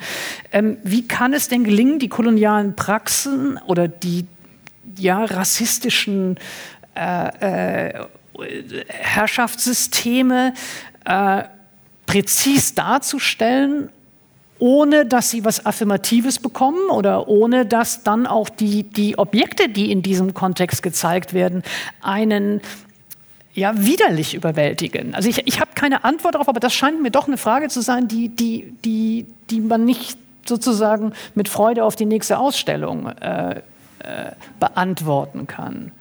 Es ist eine äh, schwierige, aber natürlich eine sehr interessante Frage. Ich weiß nicht, ob ich die beantworten kann, aber ich würde meine Perspektive gerne hinzufügen.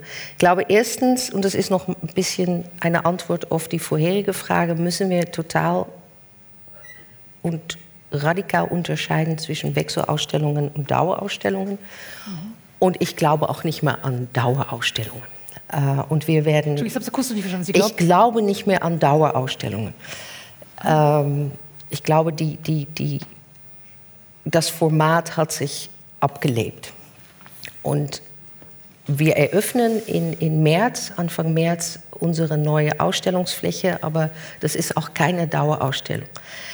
Ähm, das Zweite,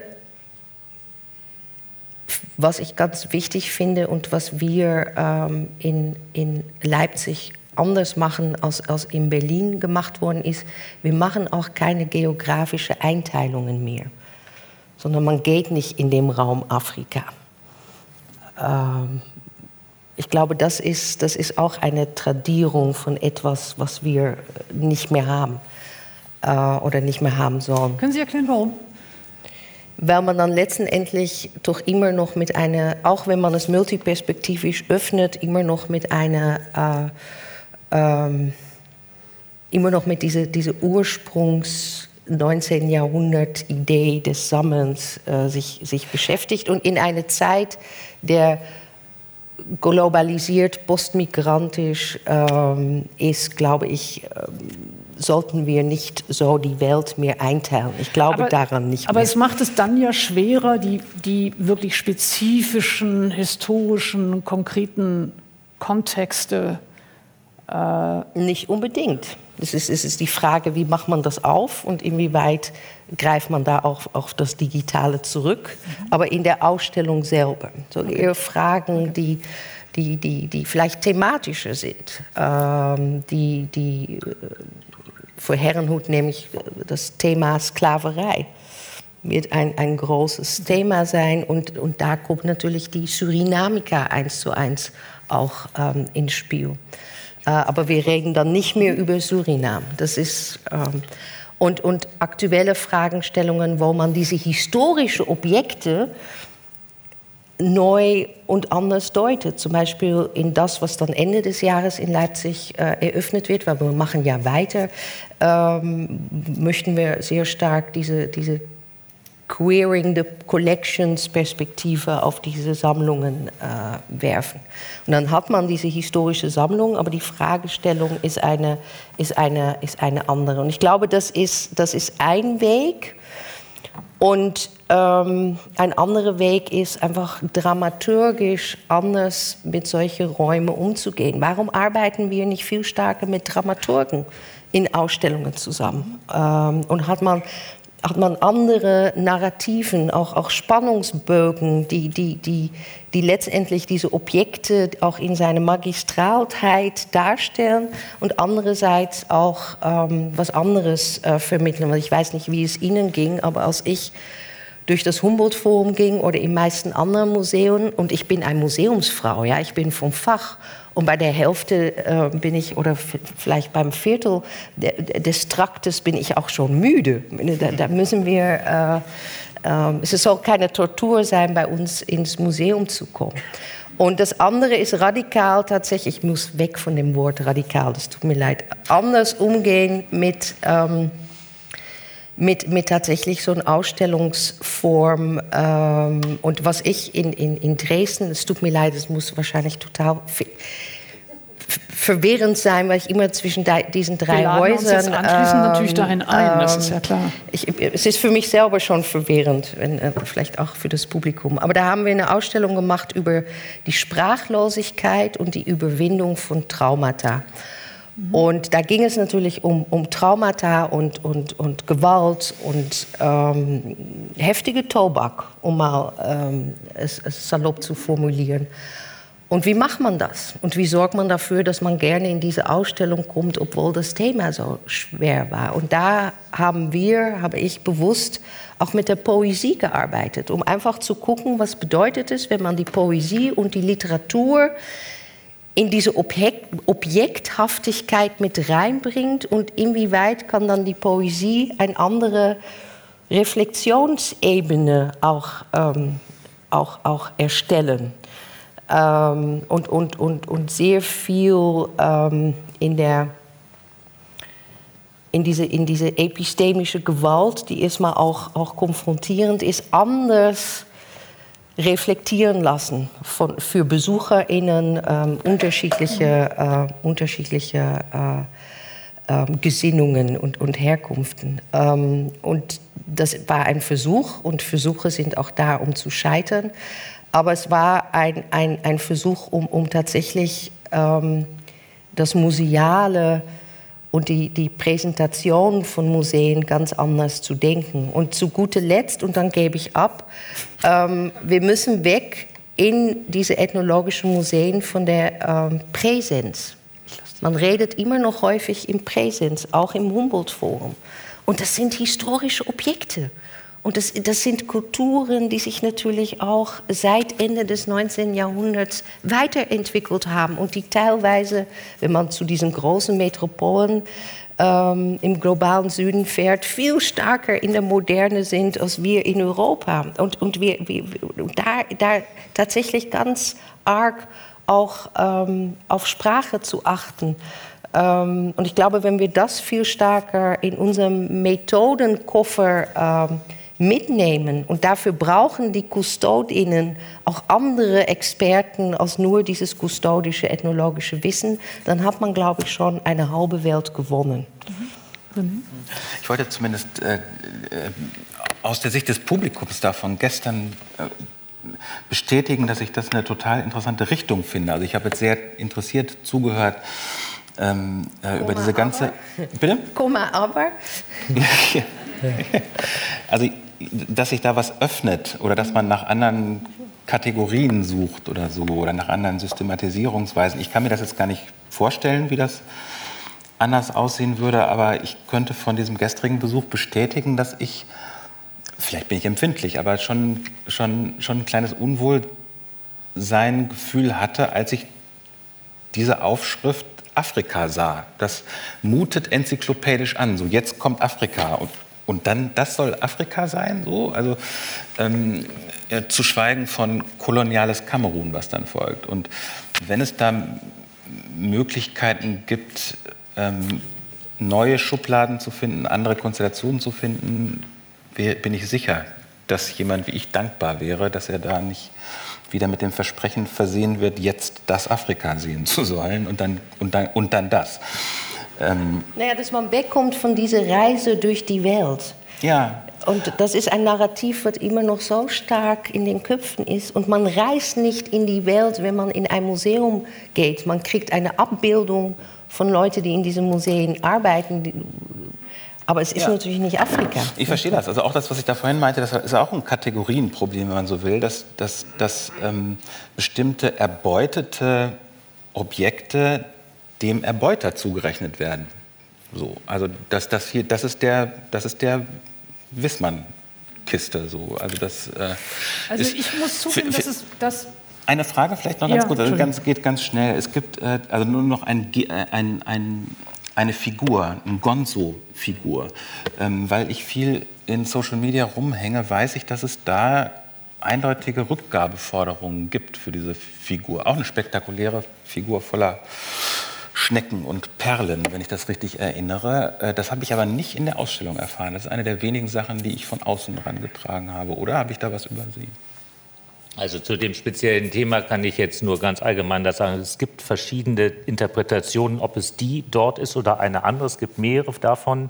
Es gibt Gespräche mit den Communities, es gibt Gespräche also mit den Post-Colonial Activists in Berlin, mit der Botschaft und mit Menschen vor Ort. Es zeigt sich doch, dass es jedenfalls einen größeren Klärungsbedarf gibt, welche Figur wann wie zurückgegeben werden soll und auch wird. Dies ist aber die Frage auch noch mal an wen. Das ist aber noch mal ein anderes Thema äh, angesichts der innerstaatlichen Konflikte. Äh, es ist jedenfalls, gibt momentan intensive Gespräche zwischen dem Ethnologischen Museum und Vertreterinnen aus Kamerun und auch von den Aktivistinnen. Und dabei geht es aber möglicherweise nicht um die Figur, die da ausgestellt ist. Aber ich wollte aber noch mal zu diesem Gewaltthema, aber das. Ja, nee, natürlich. Naja, weil ich äh, vielleicht dann, äh, ich wollte jetzt hier keine Werbung für die Ausstellung machen. Ich muss das vielleicht noch mal ein bisschen kontextualisieren, dann doch. Die Frage der Gewaltaneignung, zum Beispiel von Land in Australien durch, in dem Fall britische Siedlerinnen, und die kann ich im Museum nicht abbilden. Was das bedeutet hat für alle Communities, die keine Vorstellung hatten, die mit Eigentum an Boden und Boden verbunden ist. Das ist ein derartiger Gewaltakt. Das kann ich im Museum nicht abbilden. Warum? Und warum nicht? Warum nicht? Ich kann es im Museum thematisieren. Ich kann es im Museum ähm, in dem Sinne es vielleicht doch abbilden. Ja, also ich kann quasi das erzählen, ich kann davon berichten, ich kann mich diesem aussetzen. Aber quasi Gewalterfahrungen ähm, als museale Aufgabe wahrzunehmen, aus meiner Sicht an einem, also kommen wir aber in eine ganz andere Diskussion. Für mich nee, das ist, ich glaube, für mich das ist genau die Diskussion. Ja, für mich persönlich gehört der Ort dazu. Also ich kann Gewalterfahrung aus, also wenn ich auf den Schlachtfeldern des Ersten Weltkriegs heute stehe, bekomme ich einen unmittelbaren Eindruck und äh, eine andere Art von Zugang zu, einem, zu einer unvorstellbaren Gewaltaneignung und zu einem unglaublichen Schmerz. Ich glaube, man muss es in den ethnologischen Sammlungen thematisieren. Man kann es ähm, zum Gegenstand machen, aber wie man das wirklich, man kann es nicht ausstellen. Also das ist, glaube ich, so ein Punkt. Oder man, also wir müssen, glaube ich, Zugänge entwickeln über andere Genres, über andere Künste, über andere Formen. Und auch, finde ich, darf man Objekte dann eben nicht nur zum Belegstück dafür mhm. machen, dass. Mhm. Mhm. Weil äh, Gewaltgeschichten ähm, und Gewalterfahrungen diesen, ob, mit diesen Objekten unmittelbar zusammenhängen, aber in den Objekten, jedenfalls für ein mehrheitlich europäisch äh, sozialisiertes Publikum nicht in dem Maße ables- und erfahrbar sind. Also ich glaube, da muss man noch über die Frauen reden, wie, welche Möglichkeiten hat ein Museum oder eine Ausstellung. Und deshalb glaube ich, darf man es eben dazu, darauf nicht begrenzen. Also ich, äh, ich verstehe sehr gut und ich glaube, darin sind wir uns ähnlich, dieses Hadern mit der Frage, wie sich traumatische, gewaltförmige Erfahrungen, historische Erfahrungen darstellen lassen. Ich glaube, äh,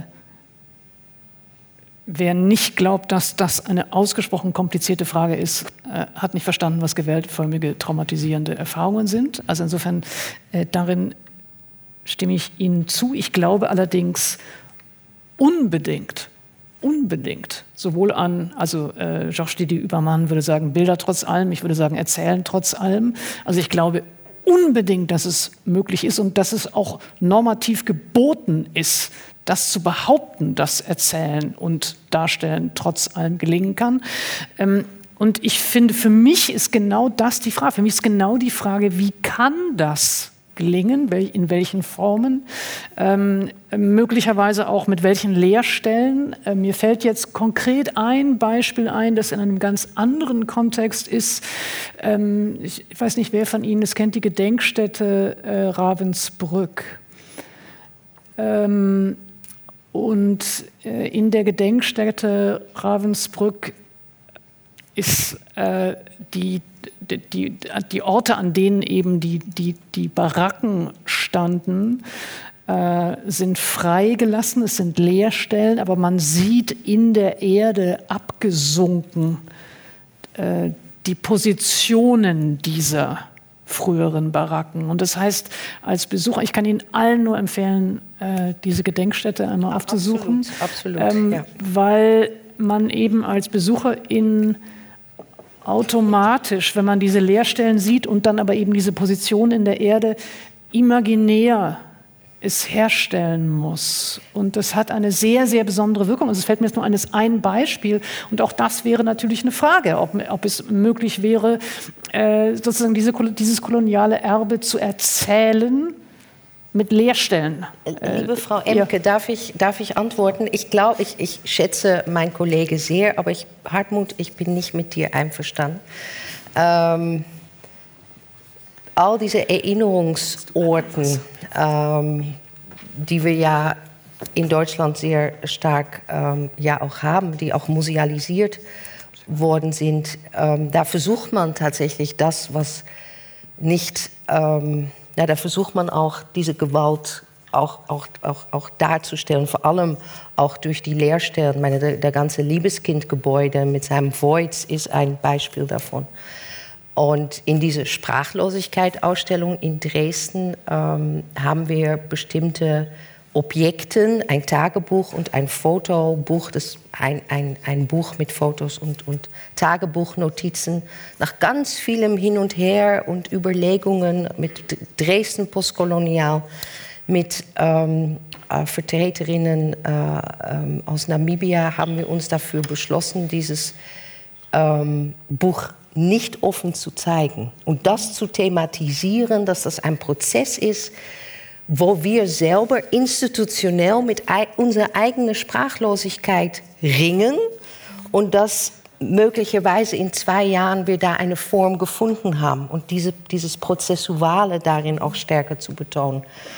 Ähm, bin da in der Kritik auch so ein bisschen in eine postkoloniale ideologische Schublade äh, gesteckt worden, äh, was ich ein bisschen schade fand. Ähm, so ich, ich glaube, dass die Lehrstellen in einem musealen Kontext, die sind nicht neu, aber die sind sehr wirksam. Und ein anderer, ein anderer ehe ich äh, das Wort übergebe, ist, ist, ist, dass wir Möglichkeiten finden müssen, um zu diesem Michael Rothberg, den ich sehr schätze, ähm, zu diesem empathischen ähm, Ansatz zu kommen. Dass wir, dass wir Formen finden müssen, dass, dass, dass, dass der mehrheitsgesellschaftliche Besucherin, die in das Humboldt-Forum kommt oder zu mir nach Leipzig kommt, sich empathisch einversetzen können ähm, in, in, in, in, in, in äh, Traumata, Schmerz und, und auch in, in, in, in Kolonialität, die, die bis heute ähm, natürlich auch noch immer ähm, vorhanden ist. Und es ist ein schwieriger Begriff der, der, der Empathie, aber es ist natürlich auch ein sehr reichhaltiger äh, Begriff, um solche Räume, die dann tatsächlich auch Räume der Begegnungen sein können, wo diese Objekte dann auch ganz andere eine ganz andere Rolle spielt. Und dann kommt man zu diesem paradigmatischen Wechsel. Ein Objekt ist nicht ein Objekt, sondern vielmehr ein Subjekt was bei religiösen und Ahnenfiguren sowieso eine Rolle spielt äh, und wichtig ist, aber auch, wie wir mit diesen Objekten umgehen. Mhm. Und diese, diese paradigmatischen Wechsel von Objekt nach Subjekt ist, glaube ich, auch eine wichtige Methode, um diese Empathie stärker auch Raum zu geben. Mhm. Äh, René Giger und dann habe ich eine Frage für alle zum Schluss und dann öffnen wir. Ah, also ähm, ich wollte sagen, Herr Dorgalo, ich glaube, ich hoffe, dass ich Sie da jetzt nicht überinterpretiere, aber ich, einen Punkt verstehe ich sehr, sehr gut bei dem, was Sie gesagt haben. Sie haben gesagt, man könne Gewalt nicht zeigen im Museum.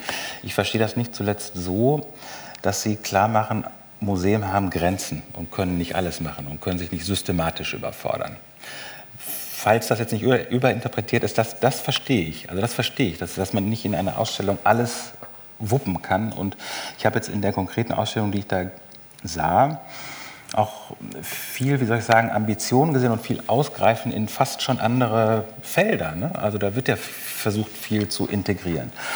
Was ich nicht verstehen kann, ist, dass man, ähm, dass man nun ausgerechnet auf diese Frage verzichten könnte. Also wie zeige ich Gewalt? Ähm, die würde ich tatsächlich für integral halten in, solch, in, so einer, in, so einer, in solchen Räumen wie die, die da jetzt Afrika heißen.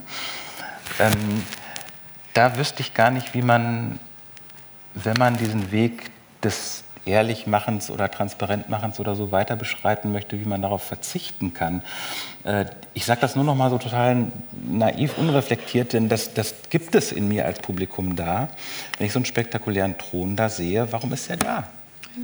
Also ich, komm, ich kriege das nicht weg. Also da kann ich so viel mich mit Macht und so weiter beschäftigen, wie ich will. Ähm, es gibt diesen Reflex noch und ähm, es ist ja, ähm, um das Thema Restitution vielleicht ganz kurz zu berühren, äh, das finde ich ein sehr wichtiges Thema und ich finde vor allem wichtig, dass diese deutsche Gesellschaft und auch der Staat und die Institutionen wie Museen sich dazu klar verhalten. Das finde ich unabdingbar. Auf einem anderen Blatt Papier steht, dass man bei weitem nicht alle Objekte zurückgeben wird. Also so, soweit ich das, das, ganze Thema verstehe, ist das unrealistisch, dass da, dass da de facto sehr viel physisch ähm, äh, wirklich 5000, 7000, 8000 Kilometer nochmal macht. Äh, und umso wichtiger ist das. Das heißt, man muss sich mit der Faktizität aus, äh, arrangieren, dass viele dieser Objekte, Subjekte, Verkörperungen, Seelen hier sind. Äh, äh, und dann muss man sich äh, dazu verhalten. Und das heißt, die Frage nach der Gewalt. Und jetzt noch ein allerletzter Punkt.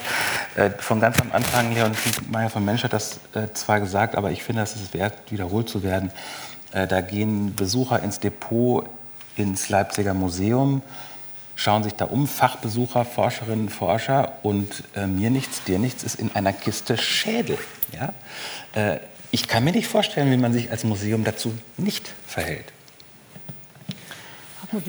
Ich hoffe, ich habe ähm, formuliert oder ich versuche es dann doch noch mal.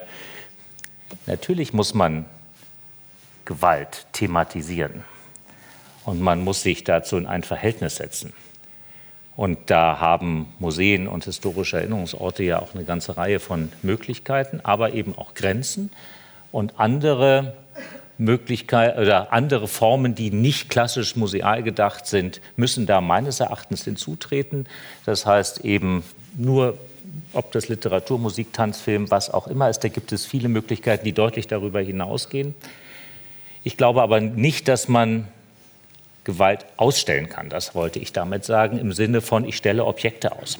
Weil die Frage der Kontextualisierung, und das heißt sowohl einer historischen als auch einer gegenwärtigen Kontextualisierung, die muss geleistet werden, aber man darf sie nicht alleine bei den Objekten abladen. Und ich hoffe, dass wir irgendwann dahin kommen, um das auch noch zu sagen, dass wir diesen Afrika-Begriff auch wieder nicht mehr im Haus haben, der für mich zu dieser Versuchsanordnung gehört, wo es ursprünglich mal die Frage war, steht da ethnologisches Museum? Da hat man gesagt, nee, wir wollen eigentlich eher sagen, was da thematisiert wird. Aber natürlich ist es nicht Afrika, es ist auch nicht Asien und was da sonst noch steht. Also insofern wird auch in dieser Versuchsanordnung noch eine Menge auszuprobieren sein, um zu nächsten Lösungen und, äh, zu kommen, die dann wahrscheinlich auch wieder ihre Zeitlichkeit haben und hoffentlich durch weiteres abgelöst werden. Ähm, ich habe eine letzte Frage an, an, die ganze Runde und dann würde ich gerne das Publikum einladen, auch Fragen zu stellen. Ähm, in Ihrem Buch Das Kuratorische spricht die Kunsthistorikerin Beatrice von Bismarck auch über die Fragen der Gastfreundschaft. Ähm, und ich glaube, das schließt ein bisschen an das an, was, was Sie mit Empathie gemeint haben, also die Relationalität äh, äh, um die es auch bei diesen kuratorischen Fragen geht. Äh, sie schreibt, gegeben werden Möglichkeiten des gegenseitigen Wahrnehmens. Erst durch sie konstituiert sich das Zusammenkommen aller menschlichen und nichtmenschlichen Beteiligten als ein kuratorisches. Ähm, vielleicht könnten Sie alle ein bisschen äh, am Schluss noch sprechen über was für eine Vorstellung von Gastfreundschaft äh, wäre nötig, äh, um mit diesem Erbe umzugehen. Nee, also ich jetzt erstmal finde ich, dass da sind Sie jetzt, uh, okay. you can't chicken out. Uh, nee, nee, nee, it was not bailing out. Um, ähm, es ist interessant, weil, weil, gerade Beatrix von Bismarck, die ja in Leipzig lehrt, uh, mit, mit uns ähm, auch diese Fragen eruiert, um, ähm, wofür ich sehr, sehr, dankbar, sehr dankbar bin. Ich habe da eine sehr banale Antwort, weil das, was, was Sie gerade vorgelesen haben, äh, das, da stimme ich eins zu eins äh, und alles äh, zu. Ähm, wie werde ich willkommen geheißen? Wie werde ich wahrgenommen? Finde ich mich selber wieder? Und ähm, eine Anekdote.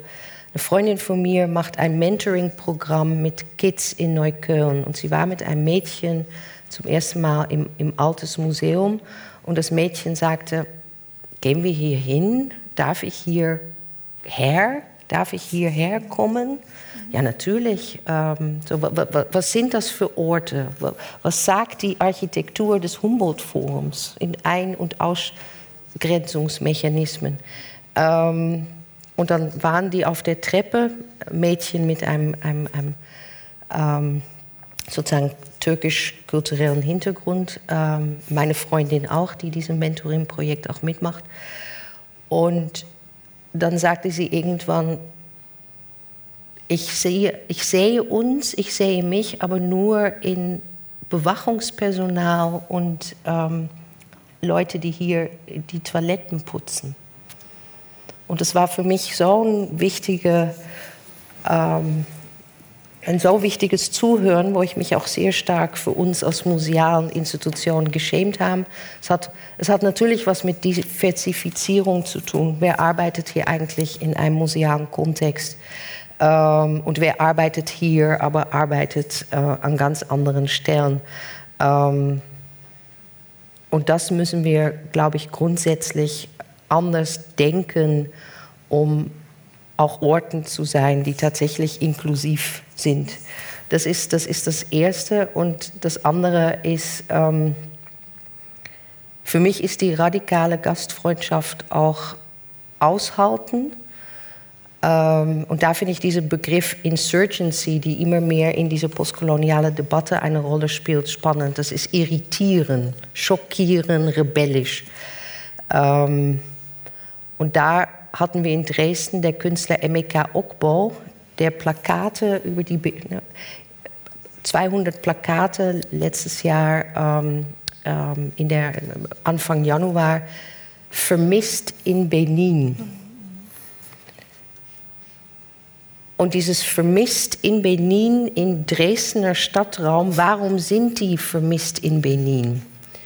Und warum sind die bei uns? Und was hat das alles mit uns zu tun? Sodass wir dann auch wieder diesen Rothbergischen Begriff, wir sind da alle implicated.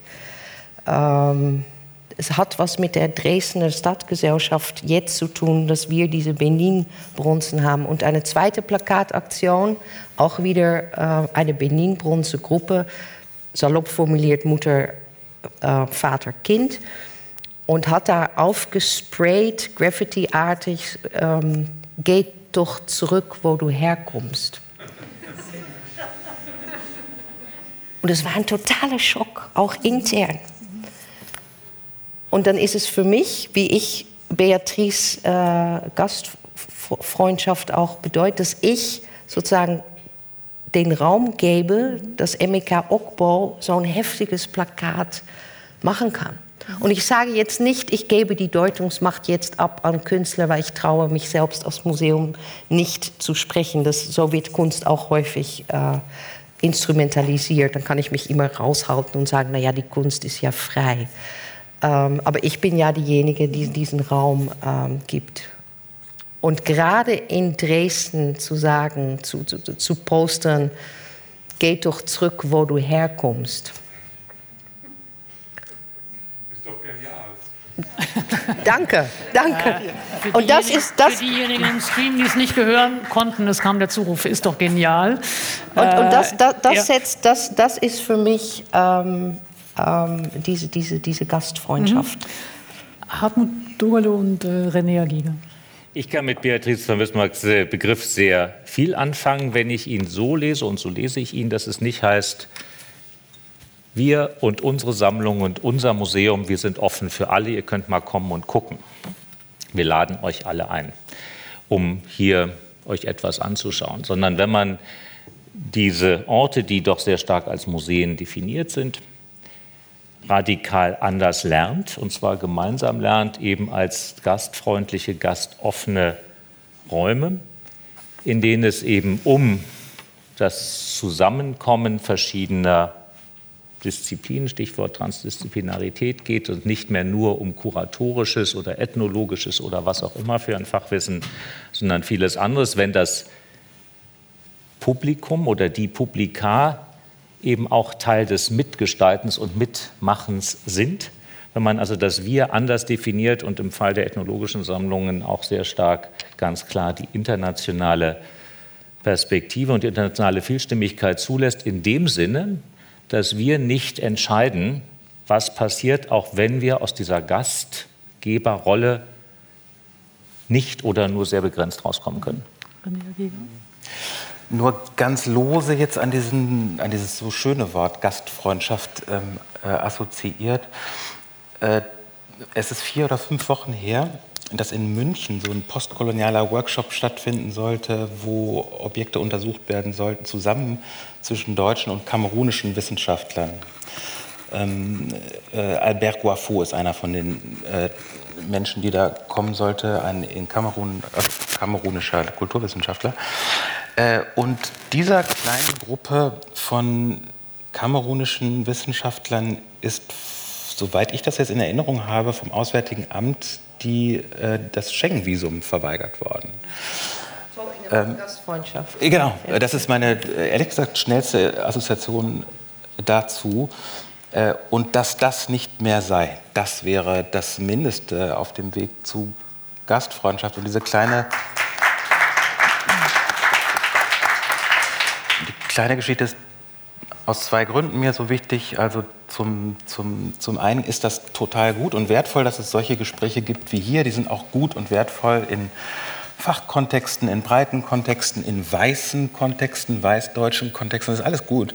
Aber es kommt halt der Punkt, es kommen die vielen Punkte, wo man sich dann mit einem Gegenüber beschäftigen muss. Und dazu braucht es Fähigkeiten der Gastfreundschaft. Der zweite Grund, warum mir diese Geschichte sofort eingefallen ist, ist, man sieht halt wieder daran, dass äh, dieses Problem sich nicht beschränkt auf Museumszirkel, Nischen und so weiter, sondern wir leben in einer Welt, wo Waren frei zirkulieren dürfen, wo Geld frei zirkulieren darf, aber Menschen nicht. Und das muss vielleicht auch nicht so weitergehen. Ja, vielen Dank erstmal. Vielen Dank. Ich verabschiede den Stream. Äh, vielen, vielen, vielen Dank.